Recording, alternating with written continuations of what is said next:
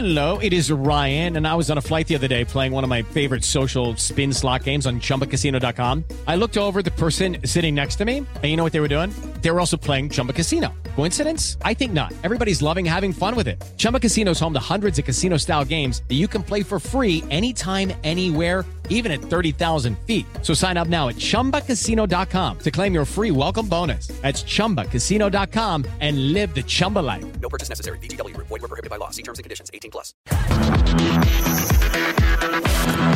Bate pronto. Qatar 2022. Oferecimento. Vai dar Brasil, vai de bob.com. Bom dia, chegamos com o Bate Pronto, primeira edição. Hoje tem Brasil em campo, fase eliminatória da Copa do Mundo. Agora é outra Copa do Mundo, agora é outro cenário. Mata, quem perder cai fora e a gente vai acompanhar as grandes seleções aqui no microfone da Jovem Pan. Hoje tem Brasil e Coreia do Sul. Você confere todas as informações, já vai entrando no clima, nesse esquenta da seleção brasileira com a gente aqui no Bate Pronto da Jovem Pan. Deixe o seu like aqui no canal do YouTube Jovem Pan Esportes, o joinha. E aí, Bruno Prado, muito bom dia para você, Bruno. Qual a expectativa para esse Brasil e Coreia do Sul? Ah, bom dia, Pedro. Bom dia a todos a expectativa de um bom jogo da seleção, né? Porque a seleção, até agora, a avaliação da seleção na Copa é, não é tão simples, porque vai muito. O último jogo, apesar de jogar com as reservas, perdeu, então ficou uma coisa muito negativa. Mas o Brasil fez uma estreia muito boa contra a Sérvia. Segundo jogo com a Suíça, acho que foi um bom jogo, nada assim excepcional, mas a Suíça é um adversário duro, não é fácil jogar contra a Suíça. Então foi um bom jogo contra a Suíça, venceu por 1 a 0 e depois jogou com o time reserva contra Camarões. Poderia e deveria ter feito um, um resultado melhor mesmo com os reservas e acabou derrotado, né? E isso acabou mexendo um pouco com o ânimo em relação à seleção. A ausência do Neymar, claro que tem peso, é o principal jogador do Brasil. Nós estamos vendo aí na Copa o Messi decidindo o jogo para a Argentina, o Mbappé decidindo o jogo para a França, tem sido diferenciais de suas seleções e o Neymar é o diferencial da seleção brasileira. Hoje estará de volta, é um Brasil muito próximo da força máxima. Só questão das laterais, que eu acho que não vai ter problema nenhum. Né? Eu vejo muita gente falando, ah, vai Militão na direita e Danilo na esquerda, vão ser duas improvisações. Eu acho que esse negócio de improvisação é, é meio errada a visão das pessoas. improvisação é quando o cara não tem a menor noção de jogar naquela posição. É, tanto Danilo quanto Militão já fizeram algumas vezes na carreira essas funções que eles vão fazer hoje e imagino que não terá nenhum problema. Então, expectativa de uma boa atuação da seleção contra a Coreia do Sul. Claro que é um jogo eliminatório, sempre tem que ter os seus cuidados, mas o Brasil tem tudo sim para conseguir fazer um bom jogo, se impor, é melhor que seu adversário e para passar para a próxima fase da Copa do Mundo, para a fase de quartas de final. Bom, nós estamos aqui nesse bate-pronto especial, primeira edição. Alô, Fábio Piperno, muito bom dia para você. Hoje tem Brasil e Coreia do Sul, Coreia do Sul e Brasil. É mata-mata, vale a vida. E o Brasil inicia a sua caminhada nessa fase da Copa do Mundo. Piperno. Bom dia, Pedrinho. Um grande abraço aos colegas. Olha, eu. Assim, não é um, uma questão de é, superestimar a seleção brasileira e diminuir a força do adversário. Eu acho que não se trata disso. Mas é, eu creio que esse seja o último jogo tranquilo que o Brasil vai ter na Copa do Mundo. Não vejo como a Coreia do Sul possa ameaçar a seleção brasileira. Eu acho que o Brasil fez uma boa estreia, jogou bem contra a Suíça, fez só 1 a 0 é verdade, mas a Suíça não chutou uma bola no gol do Brasil. A Suíça, que é uma boa seleção, a Suíça que tem atrapalhado aí equipes, enfim, seleções de bom nível da Europa e foi absolutamente impotente contra a seleção brasileira. O jogo contra Camarões, uma coisa típica, o Brasil com o time em reserva. Por isso, não creio que a, Coreia do Sul possa opor grande resistência à seleção brasileira. Vai ser importante para saber a, a, real condição do Neymar, se ele vai iniciar, se ele entra no decorrer do jogo, como é que vai ser isso. E eh, também vai ser importante para a gente avaliar o Danilo, quais são as alternativas do Tite para o meio-campo, caso não possa contar com o Neymar o tempo inteiro. Mas eu acho que o Brasil passa hoje com alguma tranquilidade e aí sim vai ter depois pela frente uma imensa pedreira, porque o que vier daquele do, do confronto seguinte eu acho que vai ser muito mais complicado do que a Coreia do Sul. Vanderlei Nogueira, bom dia. É hoje Brasil e Coreia do Sul. A sua expectativa para esse jogo, Vanderlei? É, é hoje. Um abraço para você, para todo mundo. É, é, hoje que passa para a próxima fase, né? Sem dúvida, né? Não há dúvida. Com o Neymar ou sem Neymar. a seleção brasileira passa. É impensável né? não passar contra, contra a Coreia nessa fase tão importante da Copa do Mundo. Jogo decisivo, emocionante, a gente sabe. O futebol permite algumas surpresas, a gente já viu aqui nessa, nessa Copa. Mas nesse caso específico, eu não acredito. É, o grande assunto das últimas horas é a, a possibilidade de usar o Neymar. É, para muita gente, ou para a maioria, ele começa o jogo, é, outros entendem que ele pode entrar durante o jogo. Eu estou mais nesse pacote, é até uma torcida, eu gostaria que ele ficasse poupado. Se a coisa complicar, é jogo decisivo, não dá para guardar uh, o principal talento da seleção, mesmo não estando, digamos assim, inteiramente liberado, sem nenhum tipo de dor. Mas eu não colocaria desde o início. De qualquer maneira, essa é apenas uma abordagem, mas o Brasil, com Neymar ou sem Neymar, eu vejo passando pela Coreia. Deixe seu like aqui no canal do YouTube Jovem Pan Esportes. Agora vamos para o Vale do Ayagabaú. Brasil para para assistir a seleção brasileira. Lá está o nosso João Vitor Rocha. João, bom dia para você. Hoje tem Brasil. E aí, como é que anda a movimentação no Vale? Pedro, muito bom dia a você, bom dia a todos os amigos do Bate Pronto. Olha, o que eu posso te falar, Pedro, nessa segunda-feira a população aqui de São Paulo ainda não está 100% nessas primeiras horas do dia, não está completamente focada no jogo da seleção brasileira. Eu já estou rodando aqui a cidade de São Paulo desde as primeiras horas de segunda.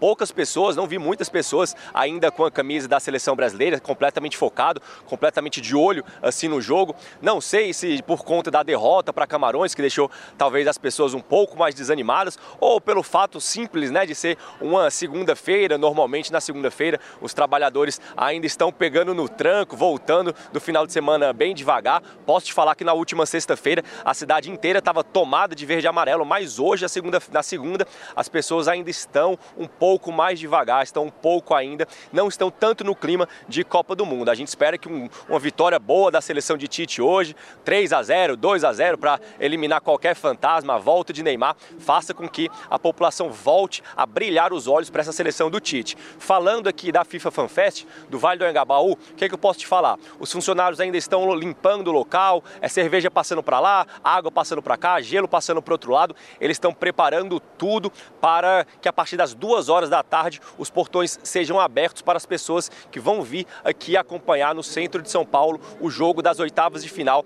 da seleção brasileira. Nesse exato momento, você pode ver, ó, estão fazendo teste de som aqui atrás de mim. Tem um telão gigantesco acima onde vai ser transmitido o jogo da seleção brasileira. E depois da partida, a partir das 6 horas da tarde, depois do jogo, a dupla Matheus e Cauã, uma das principais duplas sertanejas, vão fazer um show aqui para a população, para os torcedores. A gente espera comemorando essa vitória da seleção brasileira. Ainda tem ingresso para quem quiser vir aqui para a FIFA Fan Fest. Acabei de olhar, tem alguns minutos no site oficial da FIFA FanFest. O ingresso é de graça, é só você fazer a sua solicitação lá no site e trazer o ingresso para cá que você entra normalmente, entra de graça e vem curtir com a multidão. Expectativa de 25 mil pessoas aqui no Vale do Anhangabaú para acompanhar mais uma vitória da seleção de Tite, viu Pedro?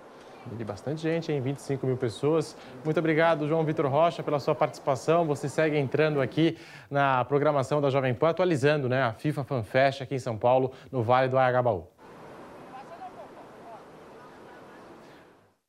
Bom, Fábio Piperno e Bruno Prado, o João estava falando da movimentação, movimentação baixa ainda tal. É, isso. Dois estão aqui, né? Eles falaram que vão esperar acabar o bate-pronto para depois Não, se dirigir de até o Vale do Agabaú para acompanhar a seleção brasileira no clima, depois isso. curtir um show isso. Bacana, legal. Deixe seu like aqui no canal do YouTube Jovem Pan Esportes. Está aí. É a seleção brasileira em campo, todo mundo já está no clima aqui, na ansiedade a gente sai nas ruas, todo mundo com a camisa do Brasil, porque é quase um feriado, né? Quase um feriado. E como disse o nosso Fábio Piperno, na sexta-feira, é impressionante. O Brasil jogou na sexta. Aí a gente teve sábado e domingo e hoje o Brasil volta a jogar segunda-feira. Um feriado prolongado aí é. pro pessoal, né, Piperno? E o Brasil para. Tinha gente que ia emendar. Eu ouvi gente falando em emendar. Agora, Pedrinho, sobre o show no Anhangabaú, né, sobre essa, essa fanfest, olha, quem tiver afim de ir, que vá, democraticamente. Ah, mas é o tipo da coisa que nunca na sua vida não me convide para participar, principalmente tendo dupla sertaneja para animar. Deus me livre. Tô fora. você ia falar, ter na dupla Bruno Prado. Não. Não, eu, eu também eu não vou. Eu só queria registrar, porque esse programa é de informação, que eu certeza. estou entre dois foliões. É, é, então, então, mas de qualquer maneira, é, vamos aguardar o que vai acontecer. Acho que eles estão cautelosos, na verdade. Muito. É, mas é só isso. Mas depois de passar por hoje, aí a, a coisa vai ficar explícita. É verdade. Sugiro até o programa sendo feito de lá. De lá, é verdade, os dois lá. Vanderlei Nogueira, me livre. que, ó, falando em cauteloso, né? O técnico Tite hoje tem essa questão envolvendo o Neymar. E aí, o Neymar começa jogando, o Neymar entra no segundo tempo, você falou, né? É, para você, o Neymar tem que entrar no segundo tempo e olhe lá, hein? Porque, sei lá, se o Brasil fizer 1, 2 a 0 na primeira etapa, o jogo estiver resolvido, não sei nem se cabe o Neymar entrar no jogo, né, Vanderlei? É, Eu acho isso, mas é, parece que todos os indícios apontam que ele vai começar o jogo. Para outros não ficou muito claro. O Tite falou que vai jogar, mas pode jogar na parte final. É, eu não sei exatamente o que vai acontecer. Acho que a gente pode aguardar um pouquinho, né? É, uma hora antes do jogo começar, é, a- a- a- o Tite vai anunciar oficialmente, a CBF vai anunciar oficialmente a escalação. No, no, no meu caso, eu estou entendendo que seria mais cauteloso eh, ele começar sem o Neymar. Neymar é extremamente importante, mas só para sentir a Coreia, eu acho que o Brasil tem time sem o Neymar para passar pela Coreia. Se apertar, claro que precisa contar com ele, porque é jogo decisivo. E aí, no- na próxima fase, como disse logo na abertura do programa o, o- o Fábio Piperno, a coisa começa a apertar, aí sim você pode começar com o Neymar, que é uma grande estrela da companhia. É isso só que eu acho. Agora, se eles entenderem que ele está totalmente liberado, pau, vamos usar o nosso titularíssimo. Bom, a gente segue conversando aqui, falando de seleção brasileira, mas e aí, Fábio Piperno, você começaria com o Neymar hoje? Você entraria com o Neymar no segundo tempo? E aí, Piperno? Não, não começaria com ele hoje. É, veja, o doutor Joaquim Grava, quando conversou conosco aí, a coisa de 10 dias, né, Valério? Logo após a- o anúncio da contusão, ele estimou em pelo menos 15 dias, né, para que o jogador voltasse em condição ideal. Então, se o jogo contra a Coreia do Sul estiver fácil hoje, como eu imagino que aconteça, ou que pelo menos o Brasil encaminha a vitória com alguma tranquilidade, para que colocar o Neymar em risco hoje? Então, é, eu preservaria o Neymar para o jogo de quartos finais, claro, imaginando que o Brasil vá seguir em frente, porque aí, inclusive, daria mais ou menos esse período de 15 dias, 15, 16 dias. Ok, você, não há necessidade de forçar, não há necessidade de queimar etapas. É óbvio que o Brasil tem uma comissão técnica competente, deve estar avaliando os riscos, mas se o jogador se contundiu com alguma gravidade agora, no meio da Copa do Mundo, então é necessário preservá-lo o máximo possível, porque veja, se o Neymar estivesse no clube dele, provavelmente ele não voltaria hoje. Né? Não, não, não, não haveria essa corrida contra o tempo para que ele voltasse o quanto antes. Então, dá um tempo a mais. Eu acho que o jogo de hoje não é um jogo de, né, de que coloque a classificação do Brasil em risco. Acho que o Brasil tende a avançar com alguma tranquilidade e aí sim ter o Neymar no seu máximo no jogo de quartos final, porque aí o Brasil vai enfrentar um adversário muito mais qualificado. E para você, Bruno Prado, falando do Neymar, e aí, você começaria com o Neymar em campo? Ontem o Tite deu algumas pistas, tal, confirmou a presença dele entre os relacionados, mas agora fica esse mistério para saber se de fato ele vai começar jogando ou se ele entra no segundo tempo, Bruno Prado. Acho que ele vai jogar, acho que ele vai começar jogando. Pelo que, é, pelo que a entrevista do Tite, acho que ele vai começar jogando sim. Aí depende muito do que, do que vier do departamento médico e do departamento físico. É porque a lesão no tornozelo já deve estar já deve estar curada ou deve estar deve ter evoluído muito bem. É, tem preocupação com a parte física, né? Sempre que o jogador volta de lesão tem uma preocupação com a parte muscular, enfim, é, que eles devem estar avaliando, com certeza estão avaliando. E a questão do ritmo de jogo, né? Buscar um equilíbrio entre a parte médica, né? A recuperação, algum risco, um equilíbrio na parte muscular e, e o ritmo de jogo. Então, depende muito do que, é, do que vem da parte médica, da parte física da seleção. Se ele tiver em condição, ele vai para o jogo. E pelo que o Tite falou, me parece que ele vai começar sim a partida. E a gente até conversava sobre isso ontem, Bruno. É, supondo que o Neymar comece de fato o jogo, né? O Tite deu até essa pista que ele pode começar jogando tal. Ele começa. Brasil com dificuldades contra a Coreia do Sul. A gente vai imaginando esse cenário. Vai, Coreia do Sul, toda fechada, retrancada, jogo difícil. E aí chega no segundo tempo 0 a 0 O Neymar, né, pelo que a gente acompanha do dia a dia, pelas informações dos colegas que estão de olho na seleção brasileira, ainda não está 100%, né? Está voltando agora, retornando de lesão aos poucos. E aí, você deixaria o Neymar em campo ainda assim no segundo tempo? Você tiraria o Neymar? Porque só a presença dele já é muito importante para a seleção brasileira. Ah, se o jogo estiver complicado nesse cenário, ele vai até o fim. Né? Ele, ele é um jogador fundamental para a seleção, a seleção sente muito a ausência dele. Então, se, se precisar dele até, até o final, o Tite não vai abrir mão do Neymar. Então, vamos ver como vai acontecer. Se o Brasil estiver numa situação mais confortável, provavelmente ele não vai é, até o final da partida, mas numa situação de que o Brasil necessita ainda, imagino que o Tite vai usá-lo até o fim.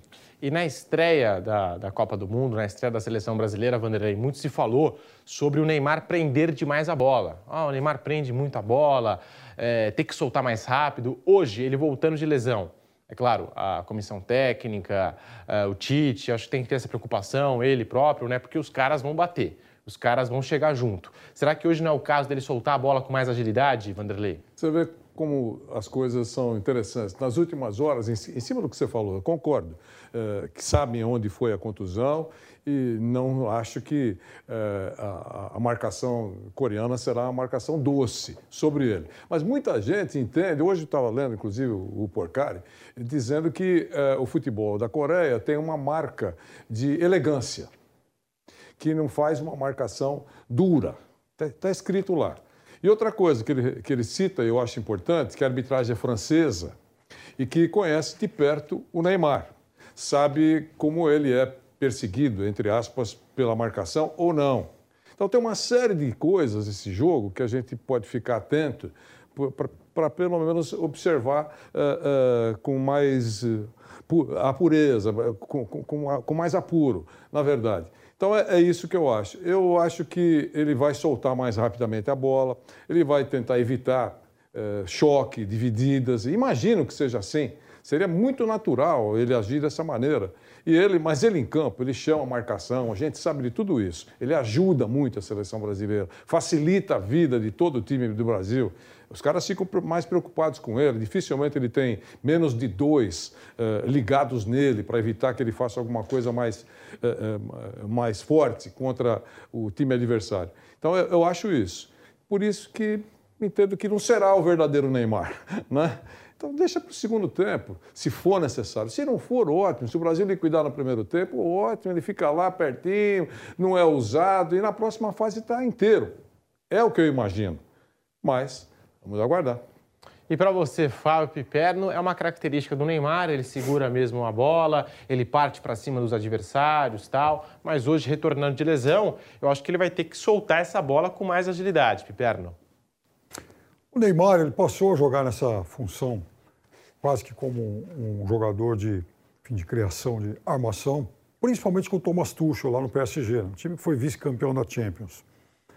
E o Neymar, nessa outra função, ele continuou sendo um jogador genial, um jogador desconcertante, porém, um jogador com um, um, defeito. Que, enquanto, veja, essa característica de carregar muito a bola, de, enfim, de procurar o drible de forma incessante em todo lance, é uma virtude para um atacante que joga perto da área, perto do gol, mas para um meio-campista, nem sempre. É o mesmo jogador, só que em papéis diferentes. Então, em um desses papéis, essa característica dele, ela é muito produtiva para o time, porque ele vai jogar mais perto do gol, mais perto da área, e quando ele tomar um pontapé, sofrer uma falta, ele está perto da área, e aí aquilo cria uma situação iminente de gol. Ao passo que quando ele faz isso no meio-campo, e principalmente lá pelo círculo central, então, às vezes ele acaba não só atrasando o lance, mas chamando faltas em uma zona em que o, o time, que, o, o, o, time que recebe a inflação vai, vai ter é, pouco ganho com isso. Então, se um adversário vai lá e dá um carrinho nele no círculo, no, no círculo central, É marcada a falta em favor do Brasil, mas o Brasil não tem vantagem nenhuma em relação a isso. Muito, muito pelo contrário. Dá tempo, inclusive, para que o adversário consiga fazer o seu trabalho de recomposição defensiva. Então, eu prefiro, claro, o Neymar atacante, mas nessa seleção brasileira não dá, não dá para isso. Mas eu tenho uma super safra de atacantes. O Neymar, jogando um pouco mais atrás, ele é o melhor jogador do Brasil também para essa função.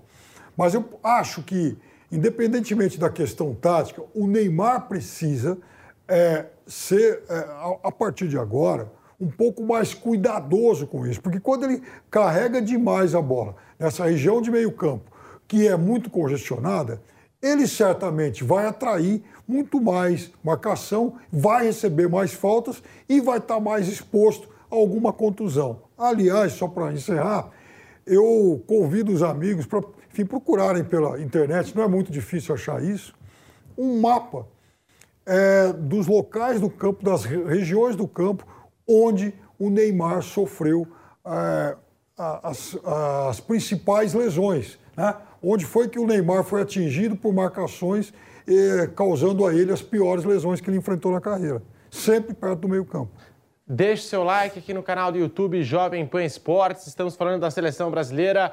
Hoje é o dia, o Brasil começa sua caminhada na fase eliminatória desta Copa do Mundo do Qatar 2022. Você vem com a gente, a bola rola às 16 horas, na voz do Nilson César, pela Rádio Jovem Pan, pelo aplicativo Panflix, pelo jp.com.br e chegou a hora da gente conferir o chaveamento desta Copa do Mundo, né? Como as coisas estão se desenhando. Já temos duelos definidos nas quartas de final. Vamos conferir aqui o chaveamento no nosso painel interativo tecnológico. Você deixa o seu like aqui no canal do YouTube Jovem Pan Esportes. Então, bora lá. Aqui, ó, começando, Inglaterra e Senegal. Ontem deu Inglaterra, 3 a 0. A Inglaterra está nas quartas, vai enfrentar a França, que bateu a Polônia 3 a 1. Baita jogo. Ontem a gente teve aí França 3, Polônia 1, Inglaterra 3, Senegal 0 e teremos esse confronto nas quartas de final, Inglaterra e França. Aqui nada de zebra. Do outro lado, Holanda e Estados Unidos deu Holanda e Argentina passou da Austrália. Então teremos Holanda e Argentina. São pelo menos os dois duelos definidos de quartas de final: Holanda e Argentina, Inglaterra e França. E a gente vai ter hoje Japão e Croácia, Brasil e Coreia do Sul.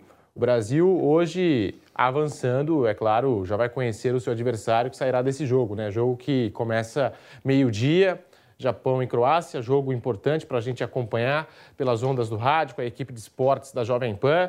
Do outro lado aqui, ó, Marrocos e Espanha, Portugal e Suíça são os jogos de amanhã da Copa do Mundo, né? Os jogos que encerram as oitavas de final. Então tá aí, Holanda e Argentina, Inglaterra e França e o Brasil, que hoje tem a Coreia do Sul, depois pode ter Japão ou Croácia e na semifinal pode encarar Holanda ou Argentina. Até o momento, Vanderlei, nenhuma zebra né, nessas nessas oitavas de final, quando a gente fala de surpresa, quando a gente fala dessa Copa do Mundo que foge da lógica, por enquanto, nenhuma surpresa. As favoritas estão avançando e o Brasil tem um caminho livre aí até a semifinal. Você veja bem, né, Pedro? É, muita gente, eu não estou nesse pacote, né? Até é bom porque a gente sempre brinca muito sobre isso, sobre o ranking da FIFA, né? Que não tem a menor importância, a esculhambação. Tá? Eu brinco dizendo, na, na época que o Brasil ficava anos na frente, liderando, era o ranking dos sonhos. Bastou o Brasil, que hoje é o líder, né, sair da liderança para eh, minimizarem o ranking da FIFA, que tem um critério lá, você pode concordar ou não, mas é o critério do ranking da FIFA. Então, eu só estou falando isso porque essas que estão vivas estão, uh, por exemplo, na, na, nas quartas de final, é, estão na, entre as 10 melhores do ranking, não é, Bruno? Tá certo? Só uma que sai, a Croácia está em 11 lugar, se eu não estiver equivocado, 12 lugar se, se eu não estiver equivocado. Mas eh, quase todas estão Uh, no, no, bloco da frente uh, do ranking da FIFA. Então, gente não pode desconsiderar. O Brasil é o, o líder. A França está em quarto lugar hoje, tá certo? Uh, o vice-líder, a Bélgica, decepcionou. E a Alemanha também naquele blocão de, de, seleções importantes. Então, é, é, é uma fase que vai levar a seleções que chamam a atenção para essa próxima fase da, da, da competição. Eu estou torcendo, eu acho que a, a, Croácia que vai passar, entre Japão e, e, Croácia, eu acho que passa a Croácia, E o Brasil depois vai ter, se jogar contra a Croácia, vai, vai uma dificuldade maior. E aí pegar mesmo aquelas que têm camisa, têm história, têm tradição, cada jogo é um jogo. Você vê o Brasil é, jogou bem uh, uma um, um, tempo contra a Sérvia, eu achei. Né? Uh, jogou bem. Uh, enfrentou dificuldades contra a Suíça, não arrancou suspiros. Depois melhora ou piora. As seleções todas estão mostrando isso. Não arrancam suspiro num jogo, exceto a França, mas depois melhoram ou pioram. É uma competição curta, tudo pode acontecer, efetivamente, mas a gente vai na lógica. Eu estou indo na lógica. Eu acho que a Croácia passa pelo Japão e o Brasil passa daqui a pouco pela Coreia. Alguns dados interessantes, Vanderlei, já estamos inclusive com imagens ao vivo da chegada dos torcedores de Japão e Croácia no estádio Al Janube. A bola rola meio-dia. Você acompanha aqui pela Jovem Pan, pelas ondas do rádio, pelo aplicativo Panflix, pelo jp.com.br. Mas um dado interessante: a seleção nunca foi campeã da Copa do Mundo perdendo uma partida na primeira fase. Nas cinco conquistas, em 58, em 62, 70, 94 e 2002, o Brasil passou invicto na competição, tanto no mata-mata como na etapa inicial. E já que você falou do ranking da FIFA, vou precisar repetir. Outro tabu que o Brasil vai precisar quebrar nessa Copa é que o líder do ranking da FIFA jamais venceu a Copa do Mundo no ano em que estava liderando. Hoje, o Brasil é o líder desse ranking da FIFA. Então são marcas que o Brasil precisa quebrar. Hoje tem um compromisso importantíssimo contra a Coreia do Sul e falando também desse caminho da seleção brasileira, Fábio Piperno, Bruno Prado. E aí, dá para dizer que o Brasil tem caminho livre até a semifinal ou não é por aí? Não, caminho livre não. O Brasil vai enfrentar, acredito eu, passando pelo jogo de hoje, eu acho que o Brasil pega a Croácia, eu creio que a Croácia vai se classificar. Não ficaria assim ah, extremamente surpreso se o Japão avançasse, mas eu apostaria na classificação da Croácia. A Croácia é um bom time, atual vice-campeão do mundo, né? Então, obviamente, se o Brasil, né, num, enfim, num dia ruim, acabasse sendo derrotado pelo, pelos croatas, não seria a maior zebra da história das Copas, longe disso. Mas eu também acredito que o Brasil, até a semifinal, é bem favorito contra a Croácia ou Japão. E para você, Bruno Prado, esse caminho da seleção brasileira hoje enfrenta a Coreia do Sul, depois pode ter Japão ou Croácia e na semifinal Holanda ou Argentina. É um caminho bom, claro que você tem que fazer a sua parte, tem que ganhar jogo. Mas, na teoria, normalmente na, nas Copas, você tem os grandes confrontos a partir das quartas de final. Isso é normal. Então, quando tem o sorteio, a gente começa a projetar os confrontos que vão acontecer nas quartas. Né? Às vezes acontece nas oitavas, enfim, mas normalmente nas quartas que a Copa começa a ser decidida ali pela, em confrontos diretos pelas grandes seleções. E até agora, por mais que a gente tenha tido várias zebras na primeira fase, né? a derrota da Argentina para a Arábia, Japão ganhando da Alemanha da Espanha, Tunísia da França, Camarões do Brasil, é, Coreia de Portugal, no chaveamento que a gente viu agora há pouco, é, não está muito diferente do projetado quando saiu o sorteio. Onde fugiu um pouquinho? Exatamente no caminho do Brasil, porque imaginava-se ali que teríamos ou a Espanha ou a Alemanha na primeira posição do grupo E, e acabou sendo o Japão. E aí imaginava-se que a Espanha ou a Alemanha enfrentaria a Croácia ou Bélgica, que seria o segundo do grupo F. A Bélgica não chegou, mas está aí a Croácia. É, então, era bem possível ter a Croácia, mas contra Espanha ou Alemanha, não contra o Japão. Então, isso que fugiu um pouquinho até agora. Que no restante, ok, você tem Marrocos em primeiro no, no grupo da Croácia e Bélgica, mas ele pega a Espanha, né? Imaginava-se que o primeiro de Croácia e Bélgica, imaginava-se que fosse um dos dois, pegaria Espanha ou Alemanha. Se passasse o segundo entre Espanha e Alemanha, seria normal. Então, se a Espanha não tropeçar em Marrocos amanhã, é um caminho bem natural dentro do que se imaginava quando saiu o sorteio.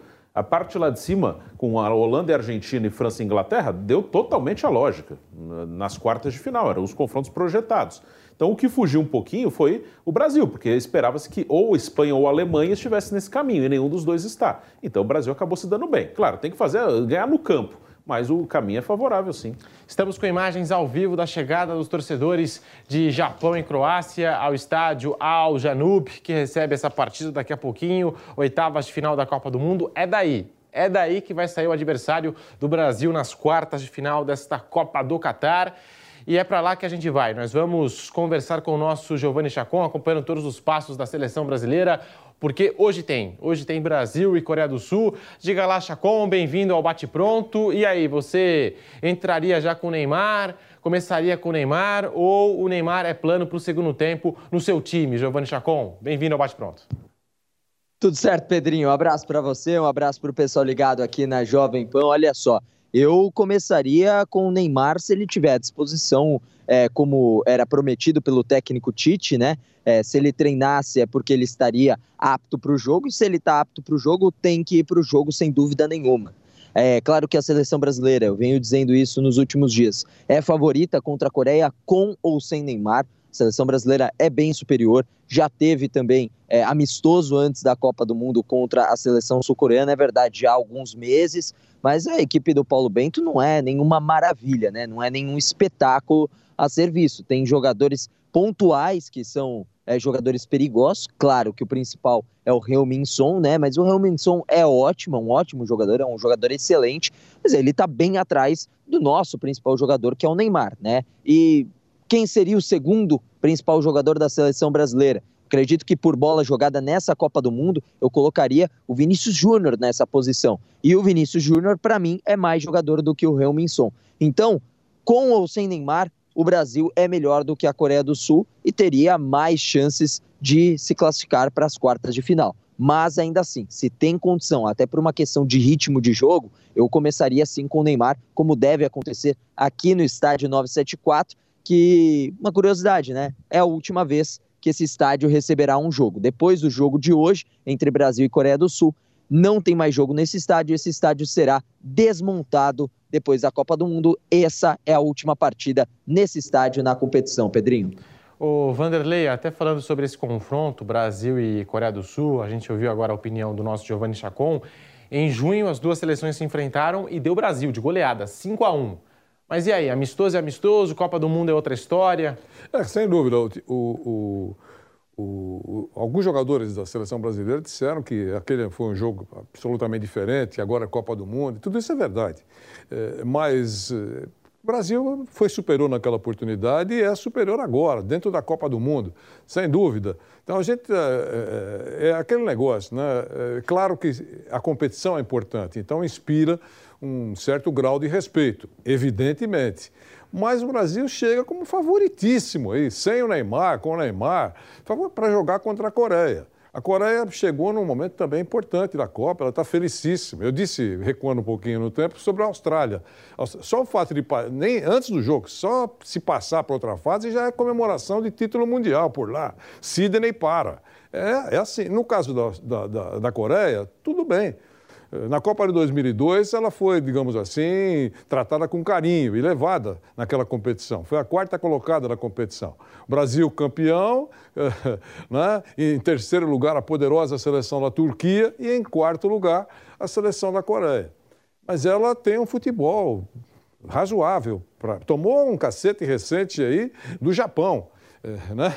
É, então, é, o Brasil passa pela Coreia. É impensável. A mesma coisa que eu estou pensando da mesma maneira, a Argentina se não passasse pela Austrália. É impensável, né? Isso não pode acontecer. Se acontecesse, cairia uh, Buenos Aires e se o Brasil for eliminado pela Coreia, será uma punhalada. Então, não dá, né? Jacom, falando da provável escalação do Brasil, com Éder Militão na lateral direita, com Danilo improvisado na lateral esquerda. E aí, essas improvisações podem afetar o Brasil hoje? É, você acha que essas improvisações preocupam para essa partida contra a Coreia do Sul? Sem dúvida nenhuma, não, viu, Pedrinho? E até entendo quando se utiliza a palavra de improvisar, né? Mas eu não acredito e não usaria é, esse termo para essas duas posições, viu? Porque o Militão foi formado na lateral direita, então ele conhece muito bem esse caminho, já fez várias vezes. Para mim, ele não estará improvisado. Da mesma forma, o Danilo já jogou várias vezes de lateral esquerdo, né?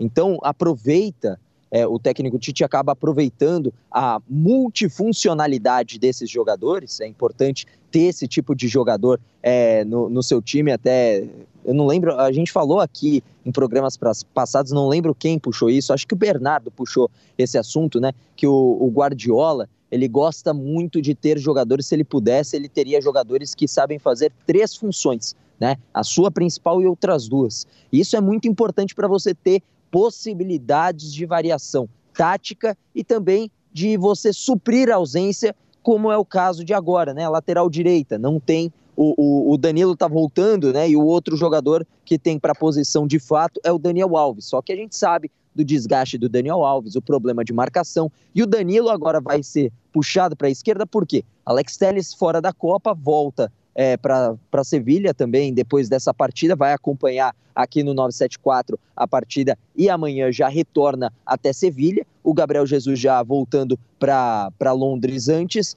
e o Alexandre ainda não conseguiu se recuperar, então não teria um lateral esquerdo de fato, né, da posição. E o Danilo, como já fez essa função várias e várias vezes, né, durante a sua carreira, vai para a lateral esquerda. Então, eu não vejo como uma improvisação. Eu acredito só que é a possibilidade e a sorte do Tite treinar um time que está aí, por exemplo, eh, com, com posicionamentos aí em três posições diferentes. Então, muito importante ter esse tipo de jogador.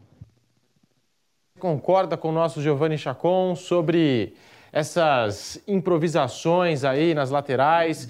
Eu falo improvisações porque o Militão é zagueiro de origem. Claro, ele faz essa função de lateral direito, como disse o Chacon, é, fez no São Paulo essa função. É, o Danilo, pela Juventus de Turim, a gente tem até um dado interessante. O Danilo atuou pelo lado esquerdo em 40% das partidas que disputou pela Juventus da Itália. Mas e aí, como é que você vê essa situação? As laterais, até mesmo antes da Copa do Mundo, a gente dizia, é, a gente fala aqui, né, as laterais são a principal carência do Brasil, né, como a gente fala, são uma necess... é uma necessidade do Brasil, Piperno. E agora o Brasil que perdeu é, é dois laterais, né, agora não vai ter o Alexandre para esse jogo, o Alex Telles já foi cortado, o Danilo era preocupação, já voltou, e tem o Daniel Alves, que a gente sabe tá, tá fora da condição de jogo, né, daquilo que a gente espera para uma Copa do Mundo. Pedro, inicialmente um grande abraço para o Chacon. Eu acho que o Danilo é o mais versátil dos defensores que o Brasil tem. Inclusive o Danilo, no começo de carreira lá no Santos, chegou a jogar até como volante também. Então ele cumpre muitas funções. Então eu acho que não vai ser, acho que não vai ser nenhuma surpresa para ele é, essa escalação como lateral esquerdo. Óbvio que seria melhor ter um, um especialista. Mas acho que o Danilo quebra o galho tranquilamente, principalmente porque o adversário é a Coreia do Sul. Insisto nisso. Não é menosprezar a Coreia do Sul. Mas uma derrota hoje seria quase que tão vexatório quanto o 7 a 1 É que o 7 a 1 assim, é uma coisa que é inatingível, enfim, inalcançável. Mas se existe algo que talvez pudesse se aproximar daquele vexame, seria uma derrota para a Coreia do Sul hoje, coisa que não vai acontecer. Então, eu acho que a escalação do Danilo pelo lado esquerdo não vai, não, não vai ser problema, não é para tirar o sono de ninguém, não. E para você, Bruno Prado, entrando nesse debate aqui com o nosso Giovanni Chacon, com o Piperno, com o Vanderlei, e aí, falando é, dessa questão das laterais do Brasil, o Brasil, que coisa, hein? Começou a Copa do Mundo, três laterais foram para o departamento médico, agora o Danilo retorna e retorna na lateral esquerda, e o Militão, que é zagueiro de origem, vai para a lateral direita. Bruno Prado. Eu concordo com o que falou o Chacon, também o Piperno. Não tem problema nenhum, eles já fizeram essas funções várias vezes. Você até passou o dado aí do Danilo na Juventus, 40% dos jogos ele atuou pelo lado esquerdo, ele tem facilidade de jogar assim.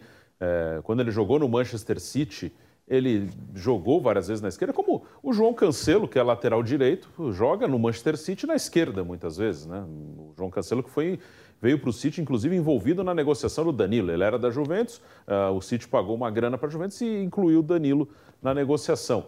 O Militão jogou já de lateral direito contra a Suíça sem nenhum problema, jogou no São Paulo, jogou no Porto, no Real Madrid poucas vezes. É, ontem mesmo, quem jogou na lateral direita da França? Koundé. Koundé é zagueiro, jogou de lateral direito na França.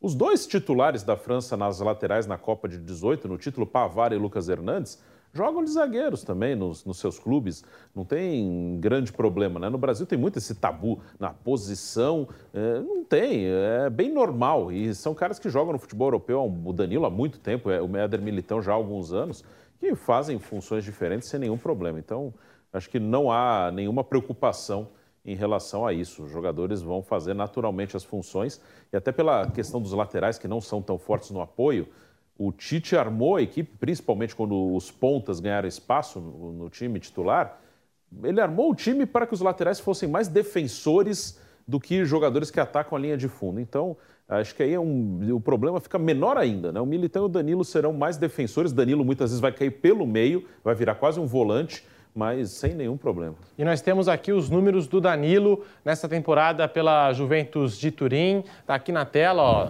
Danilo pela Juventus, temporada 22-23. Jogou de lateral direito em seis oportunidades, como zagueiro pela direita, que geralmente ele participa ali de um cenário, de uma formação com três zagueiros. Seis vezes, zagueiro pela esquerda sete vezes, foi onde ele mais atuou. E como lateral esquerdo, ele já chegou a atuar pela Juventus em uma única oportunidade na temporada 22-23.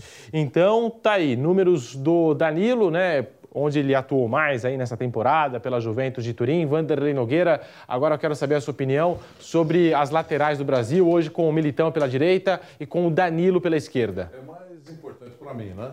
É, é, a volta do Danilo do que do Neymar. É, Danilo é um jogador que pode jogar nos dois lados.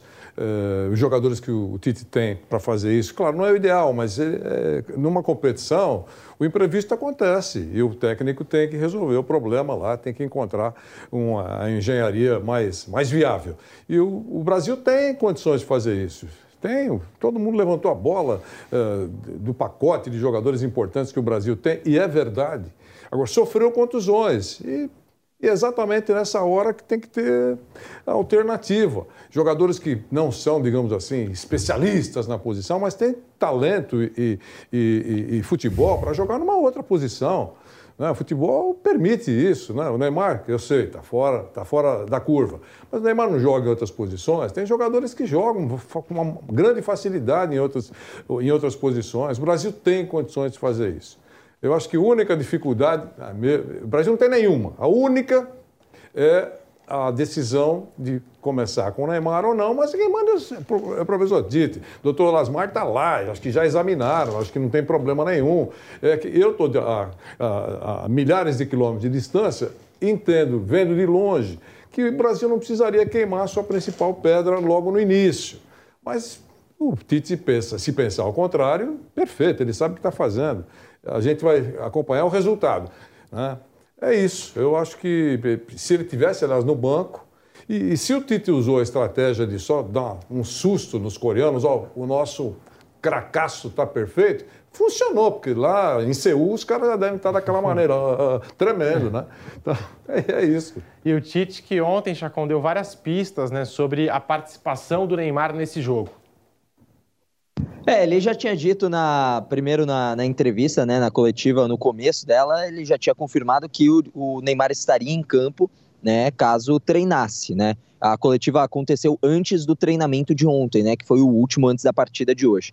Então, na coletiva no começo, ele perguntam pro, pro Thiago Silva, né, as perguntas começam com o jogador, né, que, que acompanha sempre o capitão, e o capitão era o Thiago, o Thiago Silva, e aí perguntaram para ele e aí o, o, Tite invadiu a resposta do Thiago, você falou sim, né? E todo mundo ficou, aí esperou a, a, a, entrevista com o Tite começar. E eu pude abrir essa coletiva com o Tite. Perguntei, pô, vamos confirmar aí então, Neymar vai jogar ou não? É, e perguntei ainda sobre planejamento é, além da Coreia, né? Se ele já pensava ali sobre futuros adversários, se o caminho estava mais fácil. E ele acabou falando que não, mas confirmou: olha, se o Neymar treinar hoje, dependendo de como treinar, ele vai para campo é, amanhã. Isso ele falando ontem, obviamente, só estou contextualizando essa frase. E aí, depois, no final da coletiva, mais para frente, é, foi questionado: a gente pode imaginar, pensando assim, só na, nas mudanças em posição, né? Na zaga, por conta da ausência do Alexandre, que ele também confirmou que estava fora, e o retorno do Danilo, é, é, perguntaram assim: você pode, é, a gente pode mais ou menos pensar do que foi o time da estreia contra a Sérvia? E ele falou: sim, do meio para frente você pode imaginar algo parecido, né? O parecido dele num tom de sim, vai ser igual o time que foi contra a Sérvia. Então a gente pensa num meio para frente: Casemiro, Paquetá, Neymar, Rafinha pela direita, Vini Júnior pela esquerda, o centroavante, o Richarlison. E na zaga, por conta do retorno do Danilo e ainda não estar pronto o Alexandre, essa mudança, né? Então é, é, é, exatamente isso que, ele, que o Tite não, não falou, né? mas concordo com o Vanderlei no ponto em que o Brasil não precisaria gastar. Eu sou, a minha opinião é, se tá 100%, e aí também entra no que o Vanderlei falou, é, o, o Lasmar, doutor Lasmar, a comissão técnica, Kleber Xavier, o próprio Tite, eles estão mais próximos do, do, Neymar do dia a dia do que nós mesmos que estamos tentando ver, né? São 15 minutos abertos para a imprensa de treinamento, a gente só vê o aquecimento, então a gente não vê o nível de intensidade, só o que o material é, que é divulgado pela própria CBF, é, a gente consegue ver qual que é o nível de intensidade, né? É, a gente consegue captar mais ou menos como é que está o Neymar nessa, nessa preparação. Mas aí eu concordo com, com o Vanderlei que o pessoal lá dentro sabe o limite do Neymar. Mas também, por mais que eu acredite que se tá 100% tem que entrar para jogo, também estaria tudo certo, porque é exatamente o que eu disse: com ou sem Neymar, o Brasil é muito favorito contra a equipe sul-coreana. Então, também dá para deixar ali é, para entrar no segundo tempo, começar a pegar ritmo de jogo, porque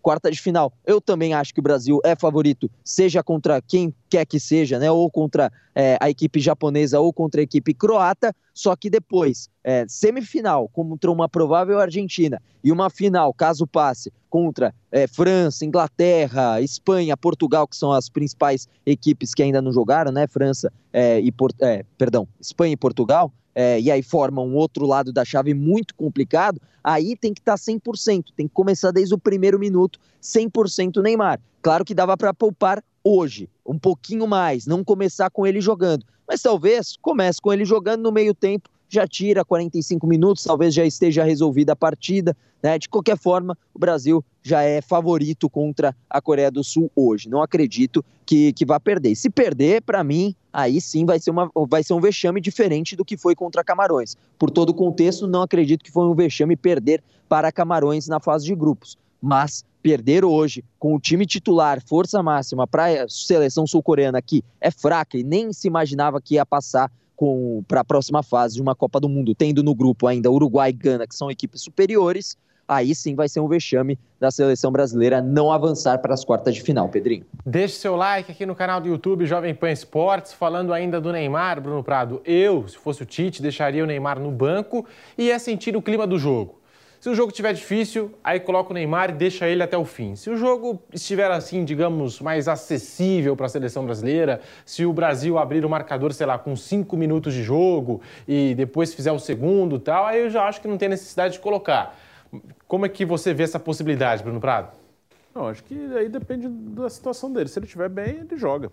Então, acho que é isso. Se ele estiver bem, ele retorna. É, ele tem, claro que existe uma preocupação com a questão física dele, a questão médica, mas ele também é legal ele jogar para, é, imaginando que hoje seja um jogo tranquilo, que é possível que seja, é, é legal que ele esteja também num ritmo melhor para os jogos mais complicados. Né? Ele, ele jogando hoje, com certeza ele estará melhor fisicamente para uma quarta de final. É, a tendência normal é essa, ele joga as quartas, se o Brasil estiver na semifinal, ele já deve estar um pouco melhor também na parte física, na parte de ritmo de jogo. Então, se ele estiver bem, eu iria com ele. Deixe seu like aqui no canal do YouTube Jovem Pan Esportes e Chacon é fato, né? Mbappé é um fenômeno, liderou mais uma vez a França em mais uma vitória nessa Copa, o Messi também está carregando a Argentina e o Neymar, infelizmente, ele teve uma lesão no primeiro jogo, mas está aí, ele está vendo dois dos seus companheiros de Paris Saint-Germain se destacarem nessa Copa do Mundo. Será que isso coloca mais pressão em cima do Neymar? Acho que essa pressão, viu, Pedro, acaba vindo de nós mesmos, de nós mesmos que eu digo imprensa, tá?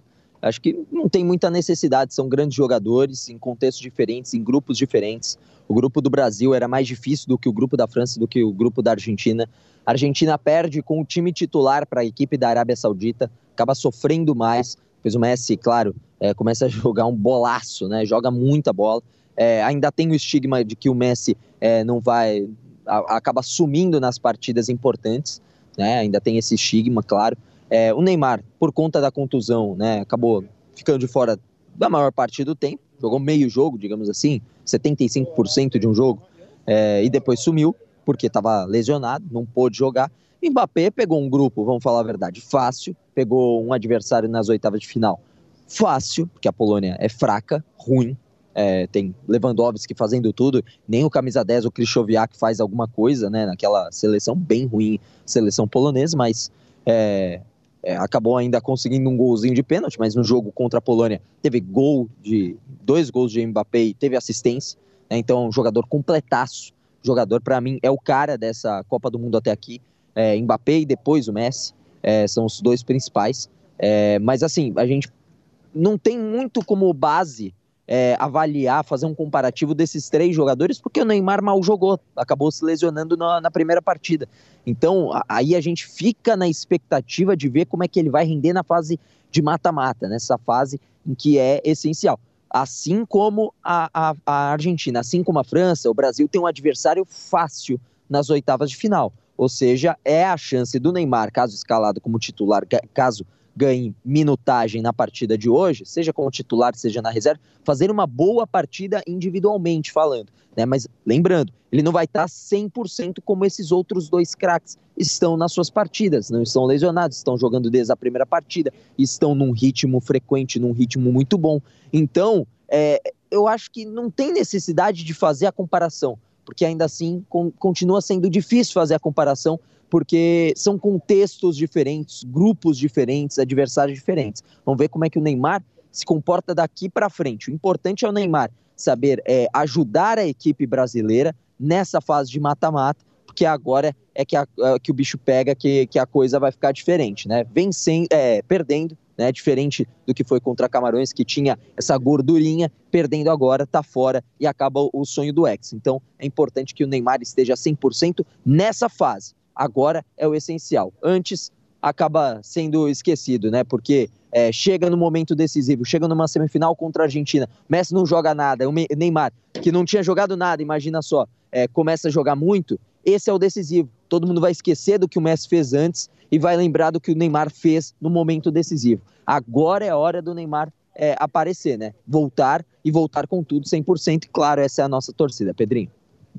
Está no estádio 974 onde o Brasil vai enfrentar a Coreia do Sul pelas oitavas de final dessa Copa do Mundo. Nós temos também imagens ao vivo do Al Janub e é de lá que vai sair o adversário da seleção brasileira nas quartas de final. Daqui a pouquinho, meio-dia, você confere Japão e Croácia com o Fausto Favara, com o Mauro Betting, também com o nosso Guilherme Silva, toda a seleção de esportes da Jovem Pan, pelo aplicativo Panflix, pelas ondas do rádio. Nós estamos aqui falando de seleção brasileira, então deixe o seu like, se inscreva aqui no canal, compartilhe o link desse bate-pronto com seus amigos. Vamos todos juntos nesse clima de seleção brasileira, já esquentando o clima para esse jogo das 4 horas da tarde. Tem Brasil e Coreia do Sul. E aí, Piperno, você acha que essas atuações do Messi, do Mbappé, jogam mais pressão para cima do Neymar? Ou você acha que não? Isso é um ótimo tema.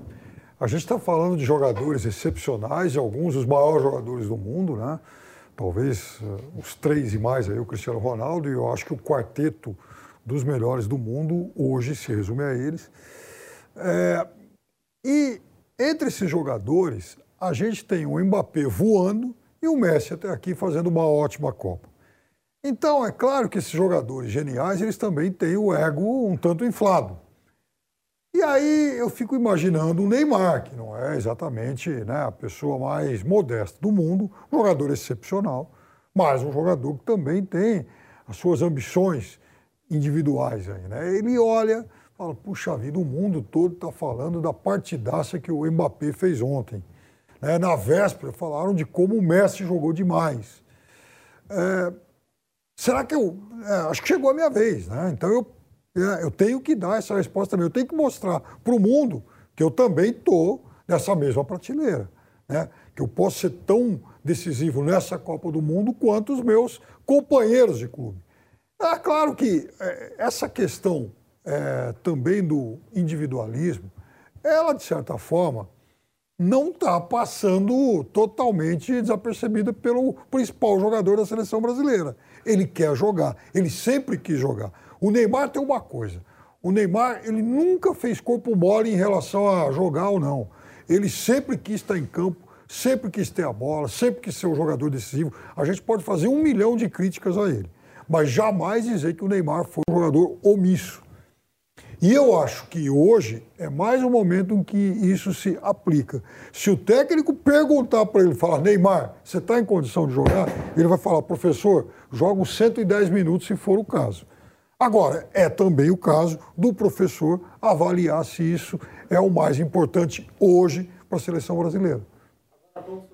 Vamos para um rápido intervalo aqui no canal do YouTube Jovem Pan Esportes. É rapidinho, a gente já volta falando mais de seleção brasileira. Vou ouvir a opinião do nosso Vanderlei Nogueira. Mauro César também estará conosco direto do Catar. Ele vai acompanhar esse jogo de pertinho, Brasil e Coreia do Sul. Então, rápido intervalo. Deixe seu like aqui no canal do YouTube Jovem Pan Esportes e já voltamos.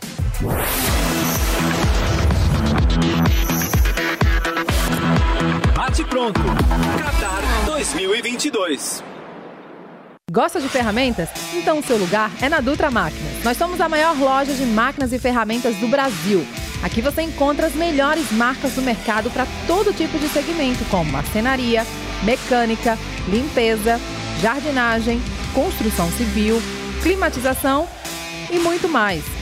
Visite uma de nossas lojas ou acesse agora o nosso site ou aplicativo para comprar com tranquilidade, segurança e rapidez. Dutra Máquinas, há 40 anos a ferramenta dos profissionais.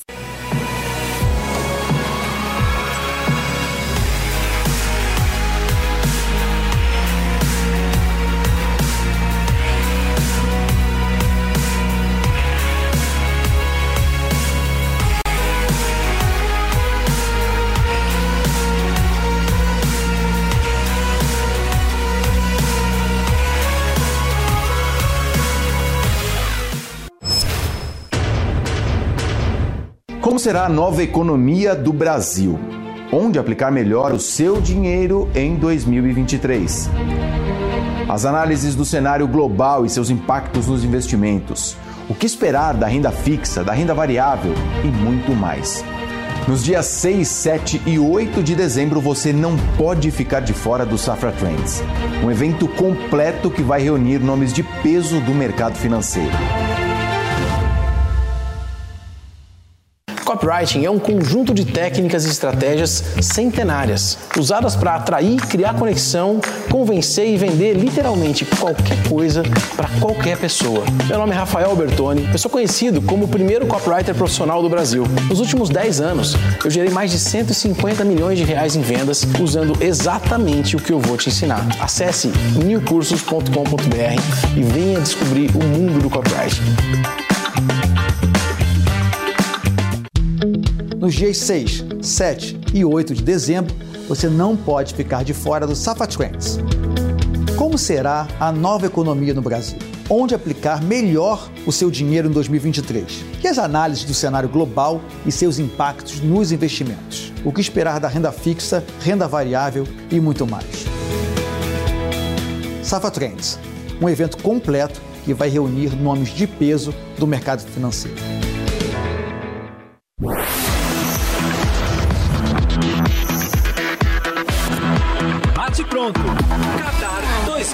2022.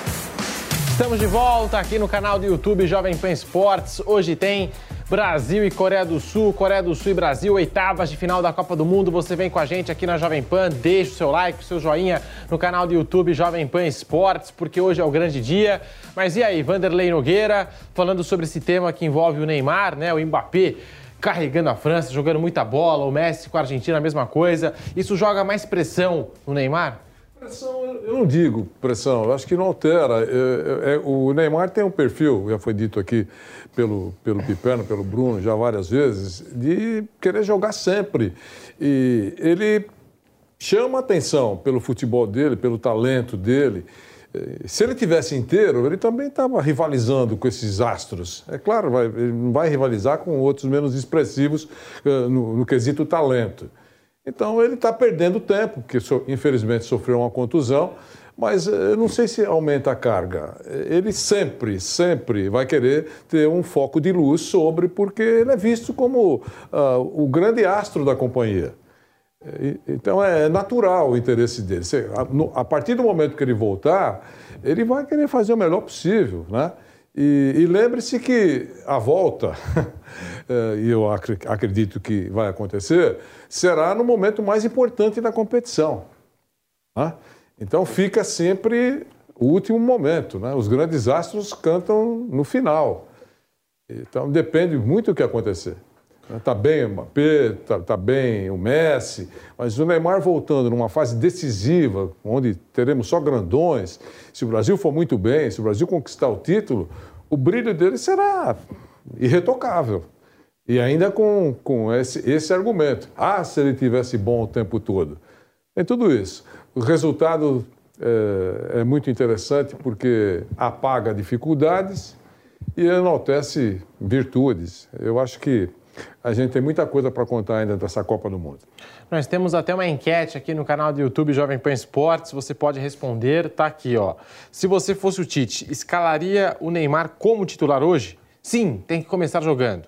E a outra opção, não, banco, só joga se precisar. Você vota nessa enquete aqui do canal do YouTube Jovem Pan Esportes, está bem equilibrada, em 52% estão votando na opção sim e 48% na opção não. Então está bem equilibrada aqui essa enquete no nosso canal do YouTube Jovem Pan Esportes. Imagens ao vivo do Al Janub para esse jogo Coreia, aliás, Japão e Croácia. E é daí que vai sair o adversário de Brasil e Coreia do Sul nas quartas de final. Vanderlei Nogueira. Quando só alguns anos no tempo, eu acho que a solução já passou, já aconteceu, imagino, é, do doutor Lasmar. Ele foi a última palavra.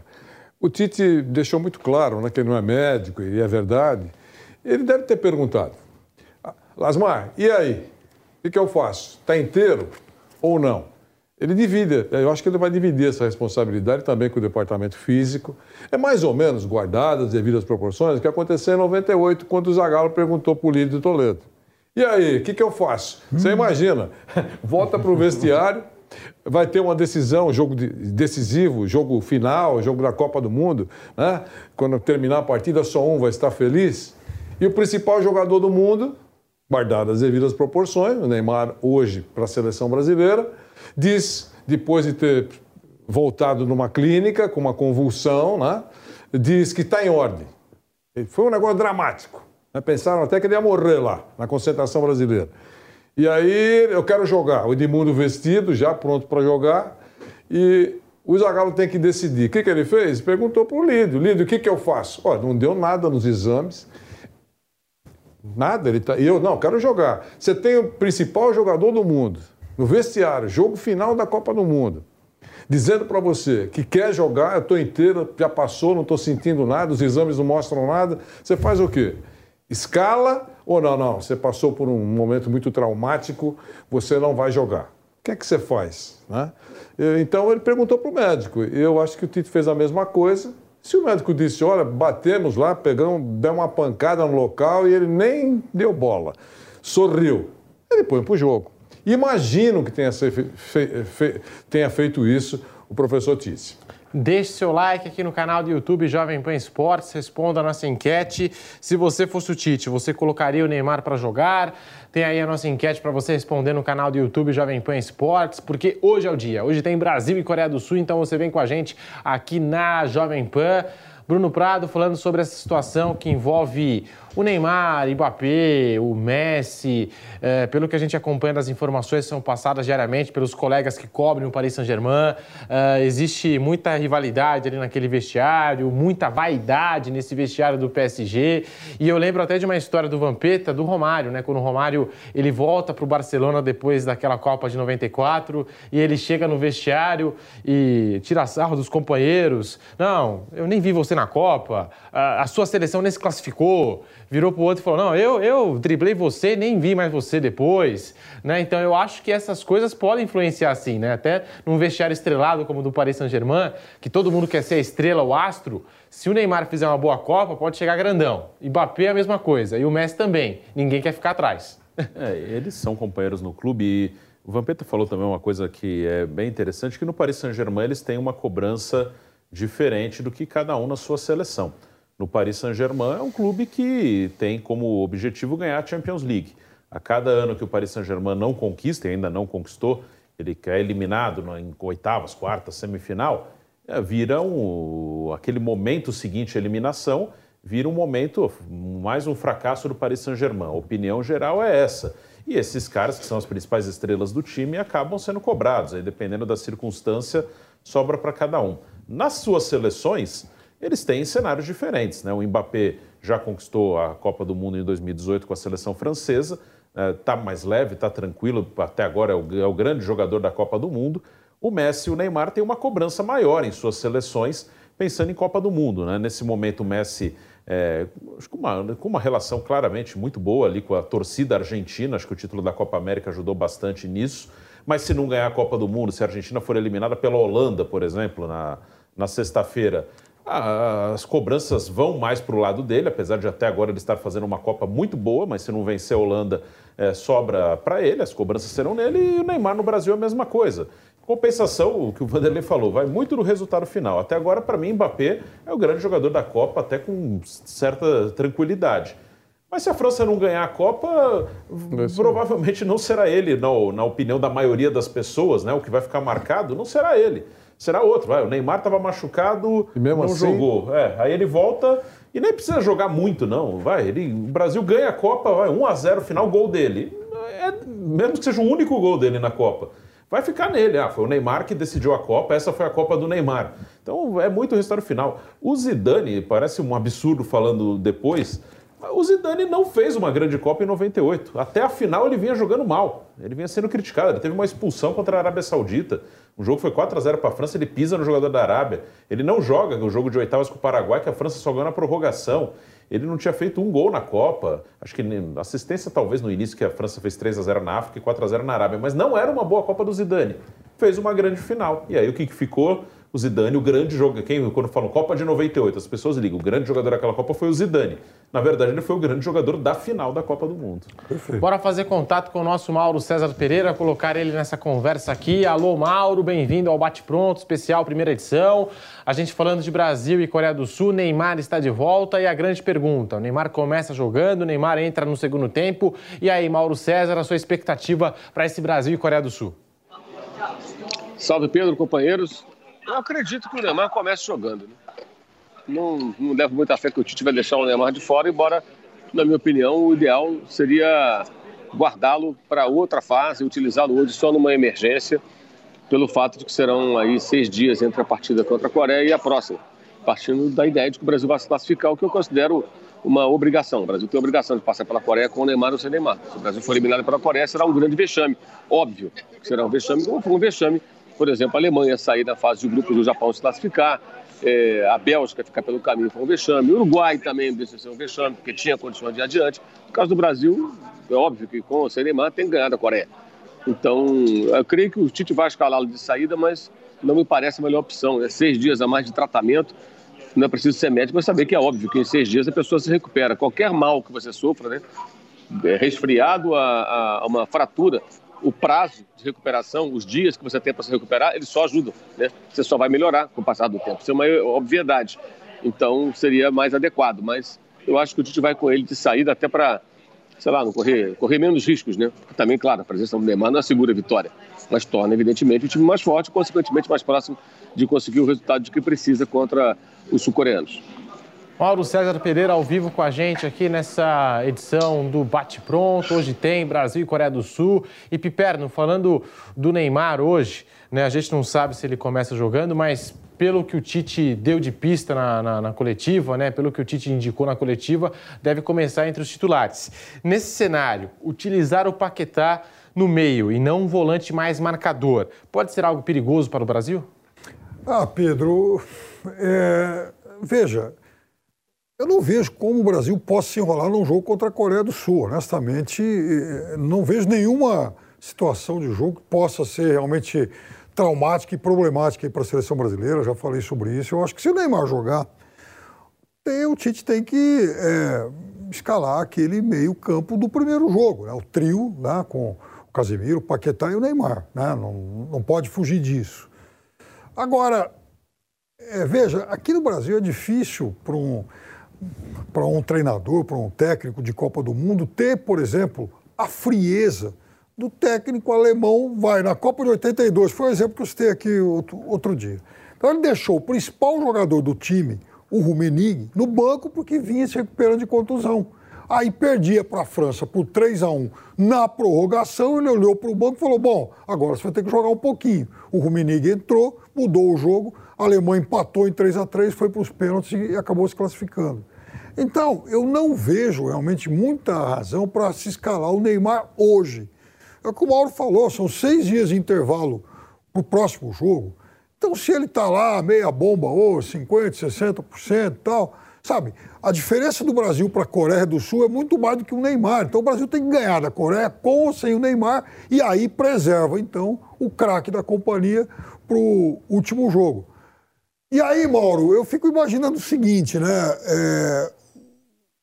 Ou o Brasil tá vendo, enxerga na Coreia do Sul um fantasma, uma ameaça, muito mais do que a Coreia do Sul é na real, ou então o Brasil ainda não aprendeu eh, essa história de lidar com a estrela da companhia e usá-lo é, da forma mais racional e não atendendo aí ao clamor popular ou então a alguma reclamação, alguma, algum desejo do próprio jogador. Né? Não, sem dúvida, né? Eu acho, Piperno, que essa decisão do Tite já tem que ser uma decisão racional, né? inteligente. É, de fato, ele tem jogadores de sobra para ganhar da Coreia. E a grande questão é essa. O Neymar sofreu uma lesão que, em condições normais, é, se ele estivesse jogando no Campeonato Francês agora no momento, não tivéssemos Copa do Mundo, e tivesse agora jogos do Campeonato Francês, ah, vai jogar no fim de semana contra o Sochaux, depois contra o Rennes, contra o Nice, ele não ia voltar correndo, não ia voltar num prazo tão curto, ele não voltaria. Ele iria passar por todo um processo de recuperação para voltar 100%, como todo clube sério faz com seus atletas.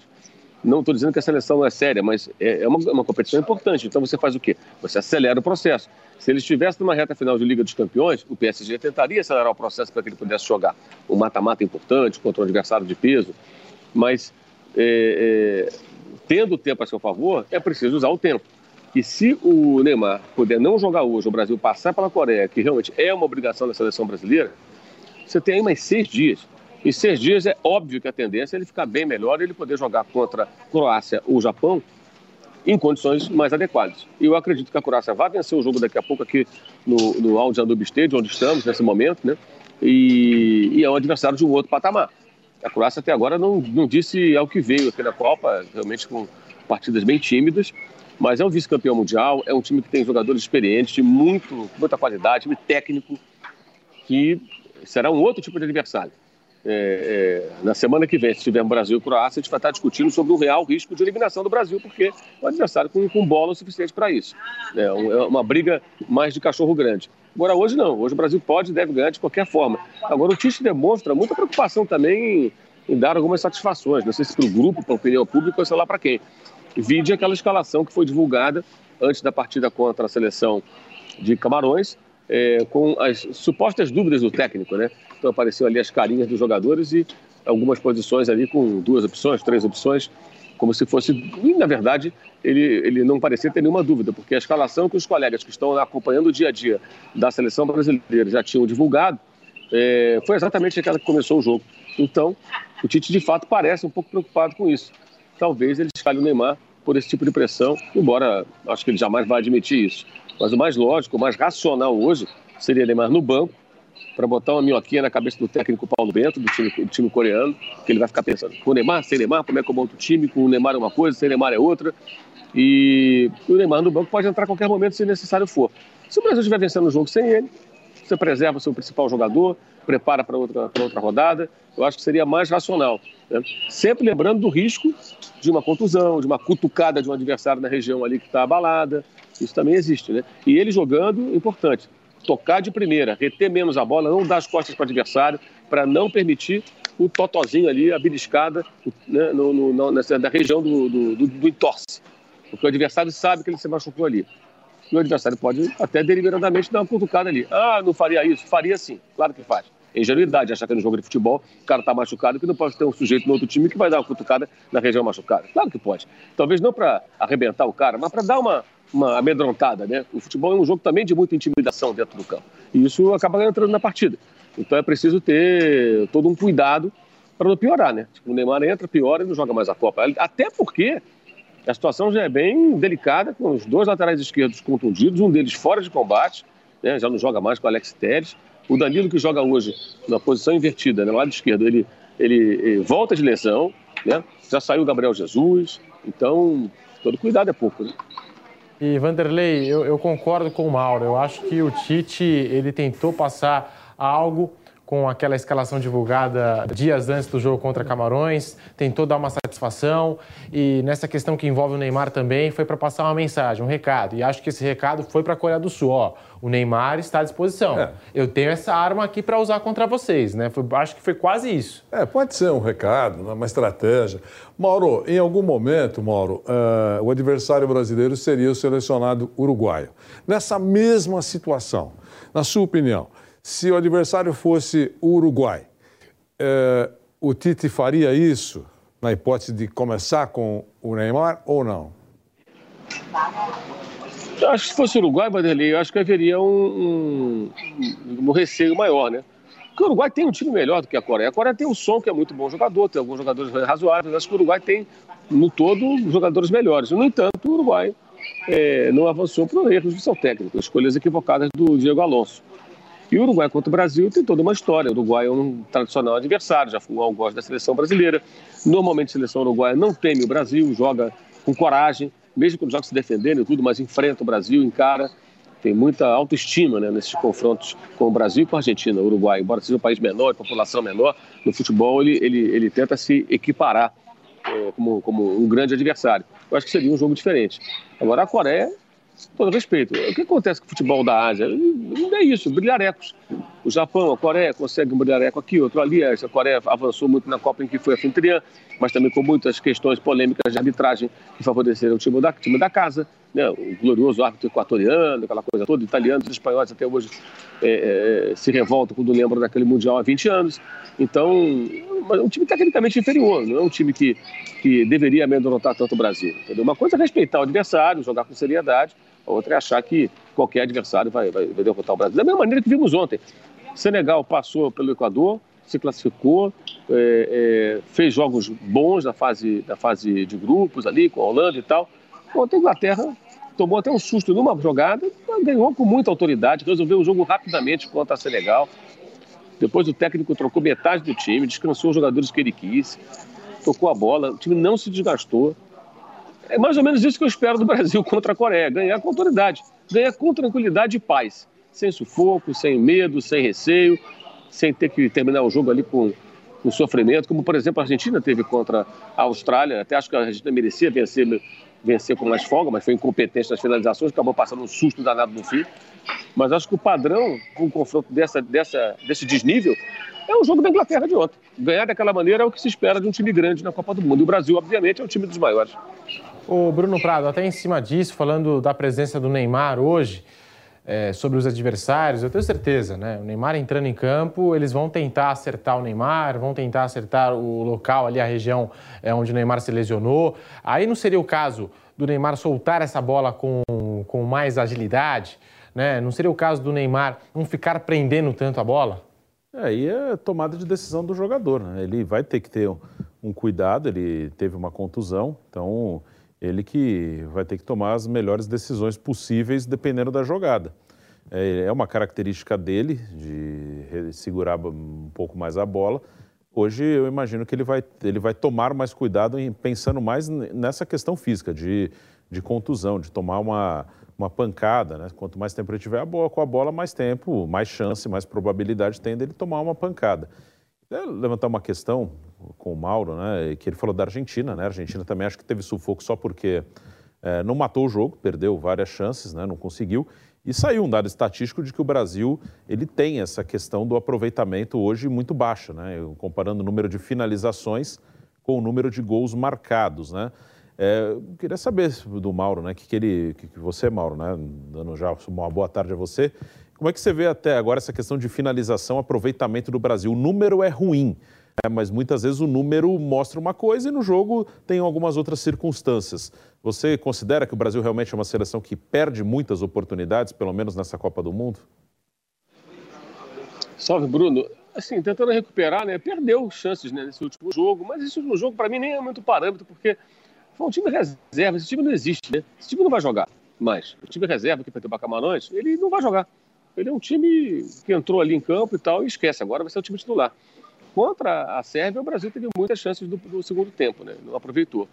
Contra a Suíça, não, né? Não criou tantas oportunidades assim. Foi um jogo mais, mais difícil e sofreu bastante para chegar ao gol. Eu acho que o Brasil cria menos oportunidades claras do que outras seleções. É o caso, né? A Inglaterra tem 12 gols, o Brasil tem 3 gols. Tudo bem, tem um jogo a mais. Digamos que o Brasil vença hoje por dois gols, de, marcando dois gols, terá 5. A Inglaterra tem 12.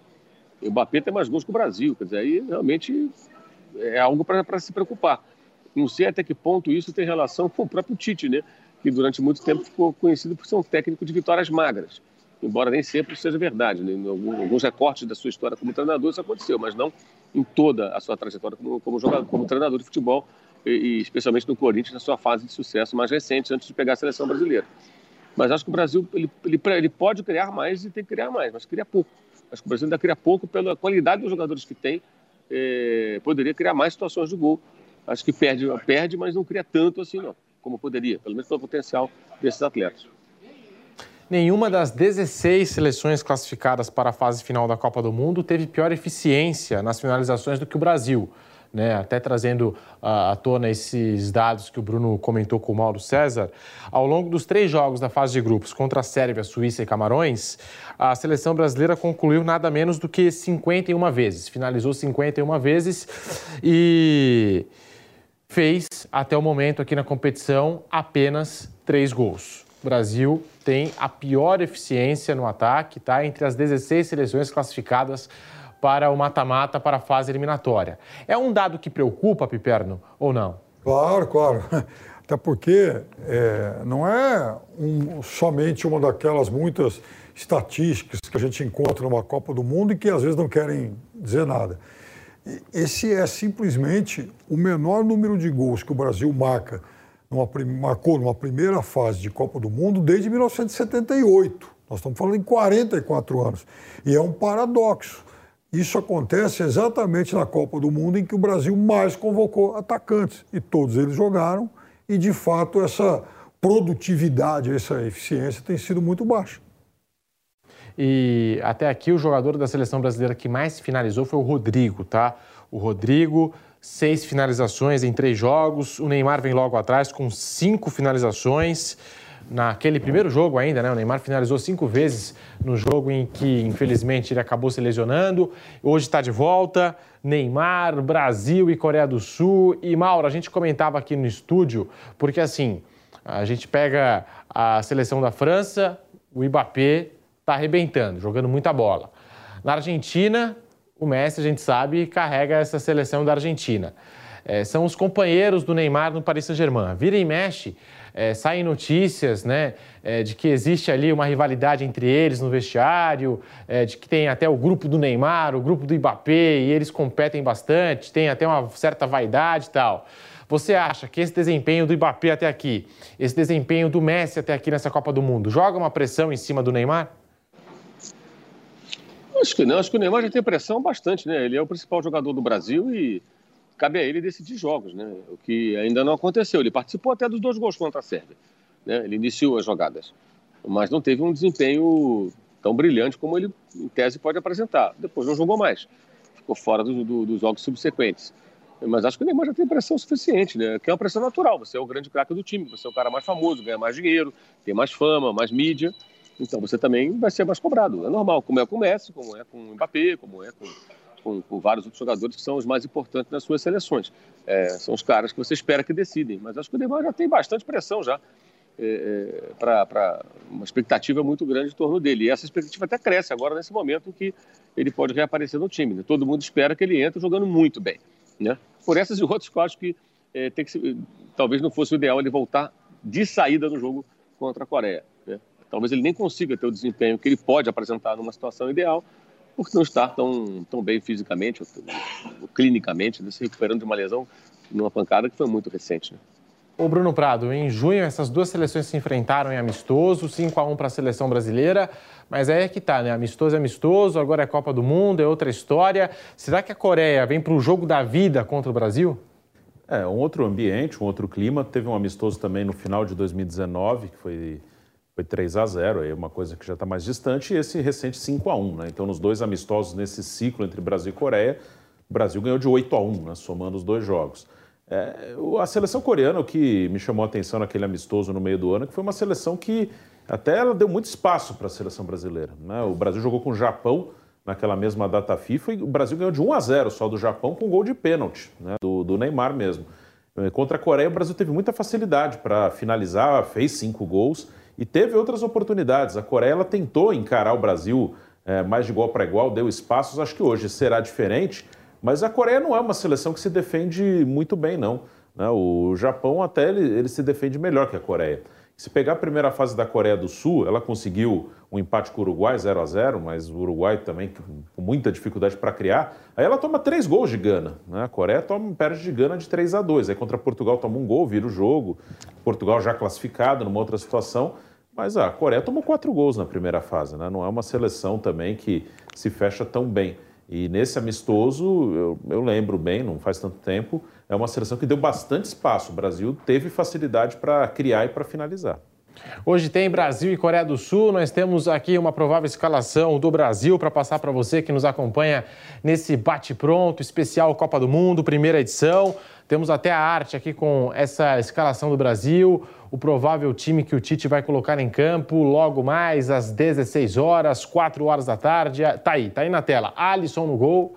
Aí vem Éder Militão na direita, Marquinhos, Thiago Silva e Danilo, tá? Aí nós temos Casemiro e Lucas Paquetá na volância, a provável escalação do Brasil, e na frente Rafinha, Richarlison, Neymar e Vinícius Júnior. E aí, Mauro César, é uma escalação que te agrada, olhando para esse Brasil, uma escalação é, ofensiva, né? Eu até comentava com o Piperno aqui. Será que hoje tem algum problema colocar o Lucas Paquetá é, como um segundo volante, o Neymar no meio de campo? Como é que você vê essa provável escalação do Brasil, Mauro? Do meio para frente é o time da estreia, né? É o time que o Tite preparou para a Copa do Mundo. O Paquetá já jogou em todas as funções do meio campo. É, jogou muito tempo como segundo volante, já jogou até como centroavante já jogou, já jogou como como como 10, como 8, é, como cinco menos, mas ele pode fazer tranquilamente essa função. A função que ele, acho que desempenhou mais tempo, inclusive, foi essa no futebol francês antes de ir para a Inglaterra. É, a questão é mais na defesa, mas eu acho que nas circunstâncias, essa é a melhor linha defensiva possível, né?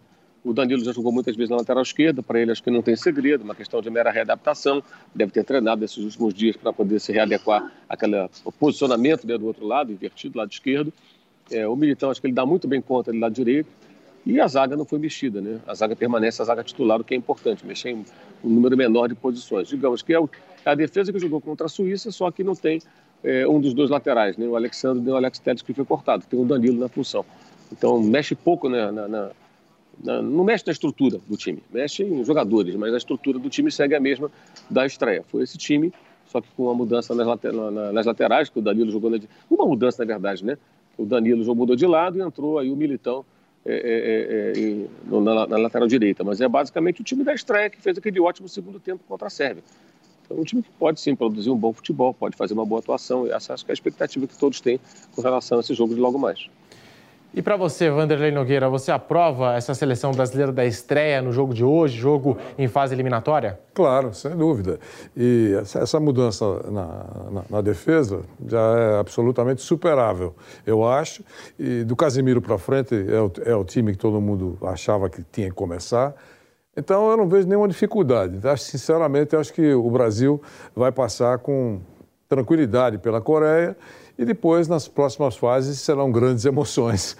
Mas eh, eu acho que é isso que vai acontecer. Esse é um jogo bom para o Brasil, né? nessa fase da competição. Teve essa turbulência toda, a contusão do Neymar, mas a estrada não está complicadíssima, não. Vamos aguardar daqui a pouquinho a confirmação oficial. Daqui a pouco sai, né? Sempre, daqui a pouco sai, a gente já vai conhecer o time do Brasil que passará para a próxima fase. Brasil que joga hoje no estádio 974. Você acompanha tudo aqui na Jovem Pan, na voz do Nilson César, toda a seleção de esportes da Jovem Pan escalada, preparada, confirmada para esse Brasil e Coreia do Sul. A bola rola às 16 horas. Então, repetindo o Brasil aqui para você: Alisson, Éder Militão, Marquinhos, Thiago Silva e Danilo, Casemiro, Paquetá, Rafinha, Richarlison, Neymar e Vinícius Júnior. Tá aí, portanto, essa é a seleção brasileira e nós estamos falando aqui de oito dias de recuperação no hotel, quando a gente fala é, no Neymar, nessa situação toda.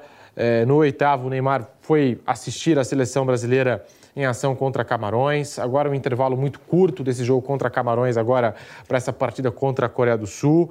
E qual jogador da seleção brasileira será que se beneficia com esse retorno do Neymar? É claro que todos se beneficiam, o Neymar é um craque, é uma estrela, faz muita diferença para a seleção brasileira, mas falando do aspecto de como o jogo se desenvolve.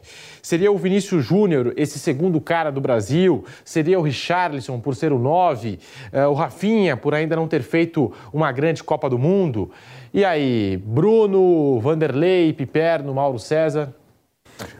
Olha, não, Bruno, por favor. Acho que o número dois, vamos dizer assim, vai, é o Vinícius. É, o Vinícius é um cara que está fazendo uma boa Copa, considero uma boa Copa a Copa do Vinícius Júnior. É, Para mim, ele jogou bem os dois jogos, é um, é um, cara que ajuda a abrir espaços também. O Neymar é um jogador que atrai marcação, isso acaba abrindo espaço para outros jogadores. E o Vinícius vem de um grande momento no seu clube e, e na seleção está ganhando seu espaço agora e está aproveitando muito bem. Então, acho que o Vinícius Júnior é o outro jogador da seleção que pode desequilibrar, pode fazer diferença, pode fazer algo diferente. E ele tem correspondido, ele tem feito uma boa Copa. O Richarlison no primeiro jogo ficou muito marcado pelos gols, e claro, os gols são importantíssimos, né? os gols acabam decidindo o jogo, mas o Richarlison é aquele cara que é um, ele é um batalhador, é um cara que luta bastante, mas tem as suas limitações. Se ele fizer gol, ótimo, excelente. Ele está ali para isso, né? Mas para buscar algo diferente é com o Vinícius Júnior. Não, eu também acho. E, e veja, o Vinícius, ele, é, ele fica muito sobrecarregado quando o Neymar não joga, porque, veja, o Vinícius Júnior, ele terminou a temporada como um dos 10 melhores jogadores do mundo. Então é claro que todo mundo tem preocupação em relação a ele. E se jogam os dois juntos, é óbvio que isso também acaba se dividindo, essa responsabilidade e essa preocupação do outro lado, porque o outro lado sabe que vai ter que marcar dois caras que são muito diferentes, né? E então, é, é, óbvio também que se o Neymar não joga, o Vinícius Júnior aí enfrenta o, o tal do bloqueio duplo ou triplo. Né? E, é, então eu acho que com o Neymar jogando, e eu não estou nem falando pelo jogo de hoje, estou pensando já de Croácia para frente. Com o Neymar em campo, é óbvio que o Vinícius Júnior é um dos caras mais beneficiados. Ô Mauro, tinha aquela história, né? O Vinícius Júnior é um no Real Madrid, é outro na seleção, mas ele vem jogando super bem nessa Copa do Mundo. Os companheiros procuram o Vinícius Júnior em campo, porque é um cara extremamente desequilibrante. Como disse o Piperno, já vem decidindo vários jogos no Real Madrid. Agora, nessa Copa do Mundo não é diferente, vem jogando super bem, vem participando né, das jogadas de gol do Brasil, da criação das oportunidades. É, falando também, quando a gente fala desses jogadores de beirada de campo, o Vinícius Júnior vem jogando super bem, vem fazendo uma boa Copa. Deixa eu só complementar a sua pergunta para o Mauro, porque, Mauro, é o seguinte: se eu fosse técnico do meu Araçatuba, ganhando 4, 5 mil reais por mês e recebesse um Vinícius Júnior, às vezes tá, acho que, sabe, eu dou um jeito e coloco ele lá de qualquer forma. Agora, o cidadão que treina a seleção brasileira, que é um dos, um dos, dos cargos mais cobiçados no mundo, do, no, no mundo da bola, e ele tem algum dilema em relação à forma como usar o Vinícius Júnior, convenhamos, ele é muito bem pago para resolver esse tipo de questão. Então, tem que entender que o Vinícius Júnior tem que jogar na posição onde ele rende mais. Ponto. Onde, o que, que eu vou fazer com o resto do time é uma outra coisa. É, eu, eu acho exatamente isso também. Né? Essa semana, inclusive, eu vi um debate sobre o caso do Arrascaeta, que seria difícil encaixar a Arrascaeta no time do Uruguai. É difícil é não, não ter o Arrascaeta, ter um perna de pau no lugar dele. Né? Aí é difícil. É, é, você tem jogadores bons e a tarefa do técnico é encaixar esses jogadores. Isso sempre foi assim no futebol e nunca vai mudar, gente.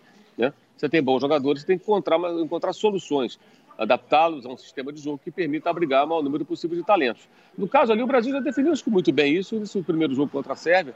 E acho que o Vinícius, inclusive, respondendo a pergunta do Pedro, o que mais se beneficia com a volta do Neymar porque o Neymar cai muito pela esquerda e ele chama muita marcação, ele atrai o adversário e aí acaba sobrando um pouquinho mais de espaço para o Vinícius. O jogo seguinte contra a Suíça, é, sem o Neymar, nitidamente os suíços estavam mais atentos e fazendo a marcação mais forte em cima do jogador do Real Madrid, o que é natural. Tanto que a, a, a, jogar, a, jogar, a jogar, algumas jogadas você tem marcação dupla, marcação tripla. Por quê? Porque os jogadores adversários, evidentemente, estavam atentos, que sabem que o Vinícius Júnior no Real Madrid tem sido um jogador muito decisivo. Então, tendo o Neymar, acho que distribui um pouquinho mais, distribui bem mais, né? É, as atenções dos adversários. Acho que o Vinícius pode ser mais beneficiado. O Rafinha também pode, o Richardson, mas como o Neymar tem a tendência de cair para aquele setor, eu acho que o Vinícius é o que sai ganhando aí, no sentido de é, ter uma chance maior de encontrar um pouco mais de campo para trabalhar. Ele que precisa, é, em geral, né, com o campo, para colocar velocidade e partindo mano a mano, ele, ele, ele pode fazer essa jogada mais forte, inclusive. E no lado direito a gente tem o Rafinha, né, Mauro, sendo questionado. O Rafinha que ainda não apresentou aquele futebol nessa Copa do Mundo. Será que hoje pode ser é, o jogo da virada para o Rafinha? E será que essa deve ser a última oportunidade do Tite para o Rafinha?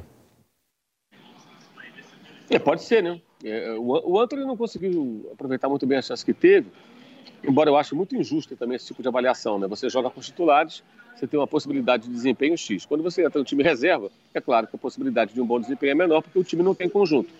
Independentemente disso, o Anthony não, não, não se destacou.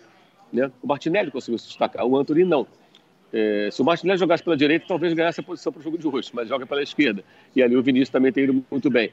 Então, acho que o Rafinha é um jogador que, de fato, ele, ele, ele precisa ter uma, uma boa atuação, um bom rendimento, porque ele pode perder a posição especialmente para o Antônio, mas até para outros jogadores que eventualmente briguem por esse espaço no time. Boa, muito obrigado, Mauro César Pereira. Você retorna na programação da Jovem Pan para a gente falar mais de seleção brasileira, para falar de Japão e Croácia, dessa Copa do Mundo no Qatar 2022. Mauro, obrigado. Valeu, Pedro. Voltaremos no Canelada. Um abraço a todos.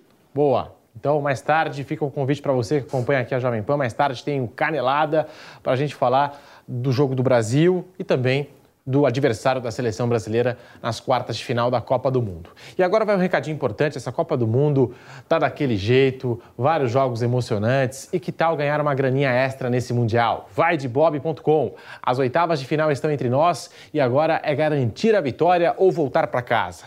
Hoje tem Brasil em campo e partimos em busca do Hexa. Será que avançamos até o fim ou vamos dizer adeus à taça verde e amarela? Pois é, então bora apostar junto com o bonde do Bob, porque muita coisa ainda pode acontecer. Aqui no Bate Pronto, a gente adora palpitar sobre as partidas que estão por vir, dar a nossa opinião e por isso o bonde do Bob chegou para elevar o nível da competição. Durante os Jogos da Copa do Mundo, a equipe do Bate Pronto e da Jovem Pan Esportes dá os seus lances junto com você no vaidebob.com. No fim do Mundial, quem tiver mais palpites certeiros será o grande campeão. Será que vai ter surpresas? Tá na hora de apostar. Tá na hora de. Meus amigos, olha, meus palpites para segunda-feira. Ó, Grupo do Brasil.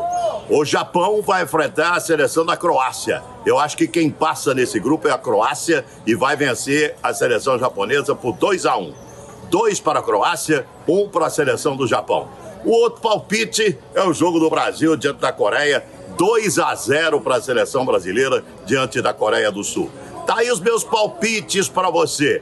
Bota fé, hein? Um abração. Fala galera, o velho Vamp aqui falando. O meu palpite: Brasil 2, Coreia 1 e Croácia 2, Japão 1. Tá dado aí. Vamos ganhar essa parada, vamos buscar essa moeda. Meus amigos, oitavas de final da Copa do Mundo do Catar. Quem perde volta para casa, só um passa. Só emoção, hein? Bom, bora palpitar para os jogos de hoje? Japão e Croácia. Tô apostando nos vice-campeões mundiais. Vitória da Croácia por 2 a 1 em cima dos bravos japoneses. Já no jogo Brasil e Coreia do Sul, aposto na solidez defensiva do Brasil. Vitória da seleção brasileira por 1 a 0 e a passagem para as quartas de final. São os meus palpites.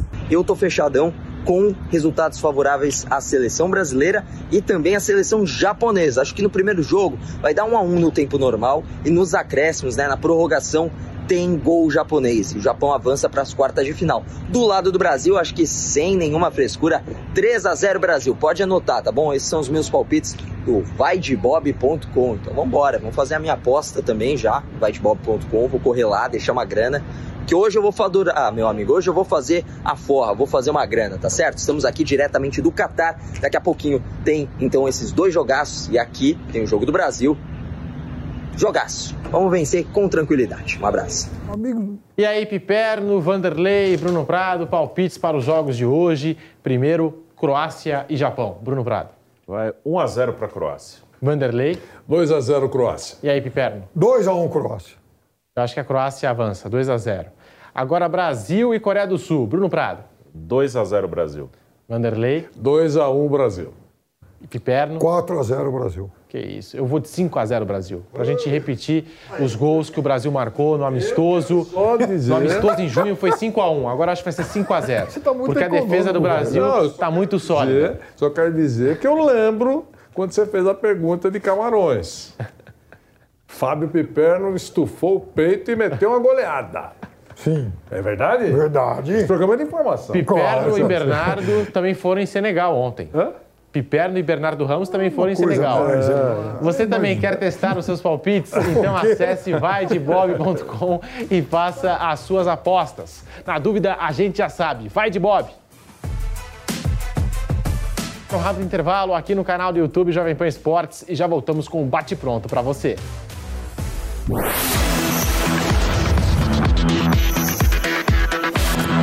Bate pronto. Qatar 2022. Gosta de ferramentas? Então o seu lugar é na Dutra Máquinas. Nós somos a maior loja de máquinas e ferramentas do Brasil. Aqui você encontra as melhores marcas do mercado para todo tipo de segmento, como marcenaria, mecânica, limpeza, jardinagem, construção civil, climatização e muito mais. Visite uma de nossas lojas ou acesse agora o nosso site ou aplicativo para comprar com tranquilidade, segurança e rapidez. Dutra Máquinas, há 40 anos, a ferramenta dos profissionais. Sabia que o melhor restaurante do Brasil também é o melhor em gestão e em atender seus clientes? Só neste ano, o Coco Bambu recebeu dois prêmios: o de empresa com melhor gestão, pela Deloitte, e o de restaurante com melhor avaliação do público, pela NPS Awards. Além disso, fomos mais uma vez auditados e aprovados com excelência pela PwC. Conquistas como essas nos deixam orgulhosos dessa caminhada que fazemos ao seu lado. Coco Bambu, o melhor restaurante do Brasil. Como será a nova economia do Brasil? Onde aplicar melhor o seu dinheiro em 2023? As análises do cenário global e seus impactos nos investimentos. O que esperar da renda fixa, da renda variável e muito mais. Nos dias 6, 7 e 8 de dezembro você não pode ficar de fora do Safra Trends, um evento completo que vai reunir nomes de peso do mercado financeiro. Quer curtir toda a emoção do Mundial? Na dúvida, vai de bob.com. Copa do Mundo chegou e o Vai de Bob é seu parceiro para fazer aquela fezinha. O site é simples e intuitivo e oferece as melhores cotações do mercado. Também com odds sempre atualizadas para aumentar as suas chances de ganhar. E as opções de aposta vão muito além de vitórias ou derrotas. E aí, você acredita no Hexa? Vai dar Brasil, vai de bob.com.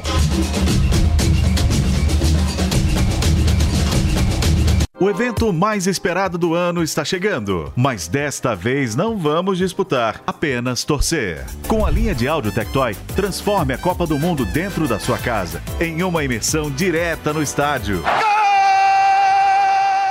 São diversas opções para transformar o seu jeito de torcer. Acesse o site tectoy.com.br e conheça a linha completa de produtos que separamos para você. Tectoy, produtos eletrônicos para o seu dia a dia. Nos dias 6, 7 e 8 de dezembro, você não pode ficar de fora do Safa Trends. Como será a nova economia no Brasil? Onde aplicar melhor o seu dinheiro em 2023? E as análises do cenário global e seus impactos nos investimentos? O que esperar da renda fixa, renda variável e muito mais? Safa Trends, um evento completo que vai reunir nomes de peso do mercado financeiro.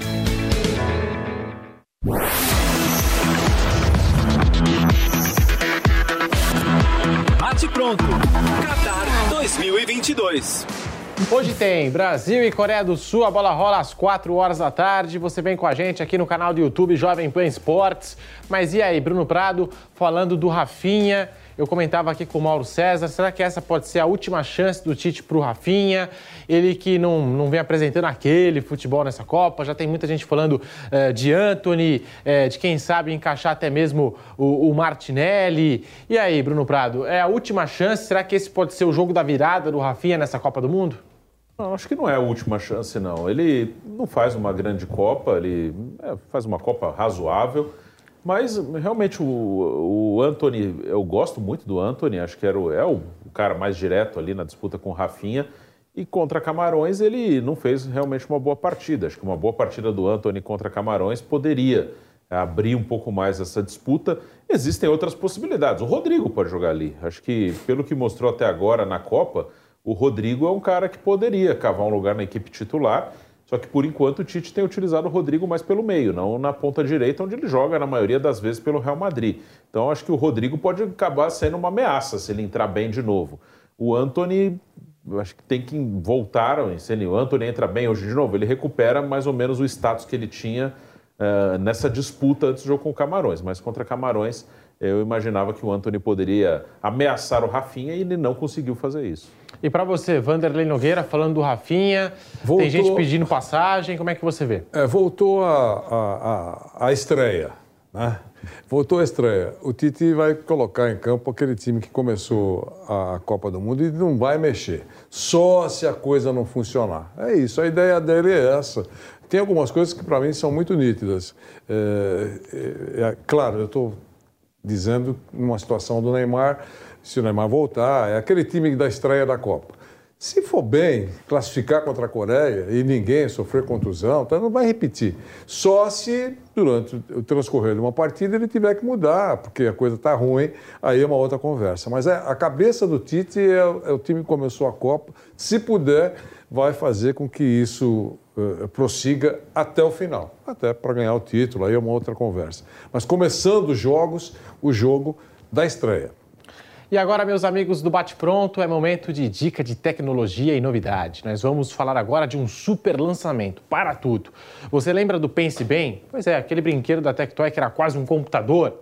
Era simplesmente o sonho de consumo da criançada. Ali foi o primeiro contato de muita gente com a informática e a tecnologia. E agora o Pense Bem é um computador de verdade. Dá para acreditar? Pois é, a Tectoy, empresa líder em eletrônicos no Brasil e reconhecida pela qualidade e inovação de seus produtos, traz o notebook Pense Bem para facilitar ainda mais a sua vida. Acabamento e tecnologia de ponta. Ele traz sistema Windows 11, o mais moderno da categoria, processador Intel para deixar a sua navegação muito mais rápida, até para quem gosta de jogar ou assistir filmes e séries pelo notebook, além de mais mobilidade e, é claro, conectividade. Gente, não dava para esperar outra coisa da Tectoy. Quer saber mais e garantir o seu notebook Pense Bem ainda hoje? É muito fácil, basta acessar o site tectoy.com.br, tem o QR Code aqui na tela, lá você encontra todas as informações e vários outros produtos com a qualidade de quem entende do assunto. Tectoy, produtos eletrônicos para o seu dia a dia, corre lá! A gente segue aqui com o nosso bate-pronto no canal do YouTube Jovem Pan Esportes. Deixe o seu like. Hoje é dia de Brasil em Campo, Brasil e Coreia do Sul. Você confere a transmissão do Nilson César pelo aplicativo Panflix, pelas ondas do rádio, em toda a rede Jovem Pan News, na rede Jovem Pan FM, para todo o Brasil. A transmissão do nosso Nilson César para Brasil e Coreia do Sul às 16 horas. Agora eu vou querer saber de novo de vocês a expectativa para esse jogo, os palpites. E aí, Bruno Prado, da Brasil hoje? Sim, o Brasil é favorito. É, tem uma distância grande entre as equipes. Eu acredito que o Brasil vence o jogo hoje sem grandes sustos. E para você, Vanderlei Nogueira? 2 a 0 para a seleção brasileira. Com Neymar ou sem Neymar, o Brasil passa e já pensa na próxima fase. Fábio Piperno. Ah, goleada aí da seleção brasileira, eu não vejo realmente é, é Vanderlei. Pelo menos contra a Coreia, eu estou bem otimista. É porque, veja, se o adversário fosse o Japão, Vanderlei, eu já teria um pouco mais de preocupação, porque assim, o Japão surpreendeu nos três jogos, nos dois que ele ganhou e naquele que ele perdeu. Mas, não, a Coreia do Sul, eu não vi a Coreia jogar bem nessa Copa, classificou e por um acaso, em relação à Copa do Mundo, a ordem dos fatores modifica o produto, porque se o jogo contra Portugal fosse na estreia, provavelmente a Coreia do Sul teria perdido. Ela passou aí por um, enfim, por um acaso e é o adversário dos sonhos para qualquer seleção em oitavas de final. O Japão que quase eliminou a Bélgica, hein? Na última Copa do Mundo. Foi, exatamente. Quase eliminou é a Bélgica. Inclusive, aquilo aumentou a nossa esperança no Brasil. Eu lembro a época, né? É. É, antes do jogo Brasil e Bélgica. É, Japão e Croácia deu um palpite 1x0 Croácia. Acho que esse jogo é duro. É, vai ser eu jogo. Esse, esse jogo pode dar alguma coisa diferente. O Brasil é favorito contra essas seleções, mas eu acho que hoje o Brasil vence, vence fácil, com tranquilidade, com conforto, mas a partir das quartas de final, já não sei. Vai vencer, mas não sei se vai vencer com tanto conforto assim. O, né? o Zico está lá, junto com a torcida japonesa. Né? O Zico foi técnico é, da seleção do Japão, tem muito prestígio. Então a gente vai encerrando por aqui esse bate-pronto de hoje. Muito obrigado pela audiência. Lembrando que às 13 horas e 30 minutos nós temos a segunda edição do Bate-Pronto, já fazendo aqui um pré-jogo com todo o clima para você de Brasil e Coreia do Sul, com a nossa equipe lá do Catar, com o Pilhado, Mauro César, com o Giovanni Chacon, com o nosso timaço aqui também no estúdio. Muito obrigado, deixe seu like e até mais. Tamo junto.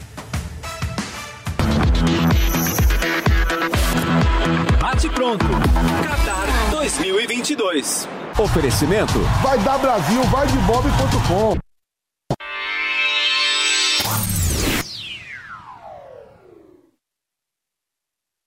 Hey guys, it is Ryan. I'm not sure if you know this about me, but I'm a bit of a fun fanatic when I can. I like to work, but I like fun too. It's a thing. And now the truth is out there. I can tell you about my favorite place to have fun Chumba Casino. They have hundreds of social casino style games to choose from, with new games released each week. You can play for free anytime, anywhere and each day brings a new chance to collect daily bonuses. So join me in the fun. Sign up now at ChumbaCasino.com. No purchase necessary. Group. Void prohibited by law. See terms and conditions. 18 plus.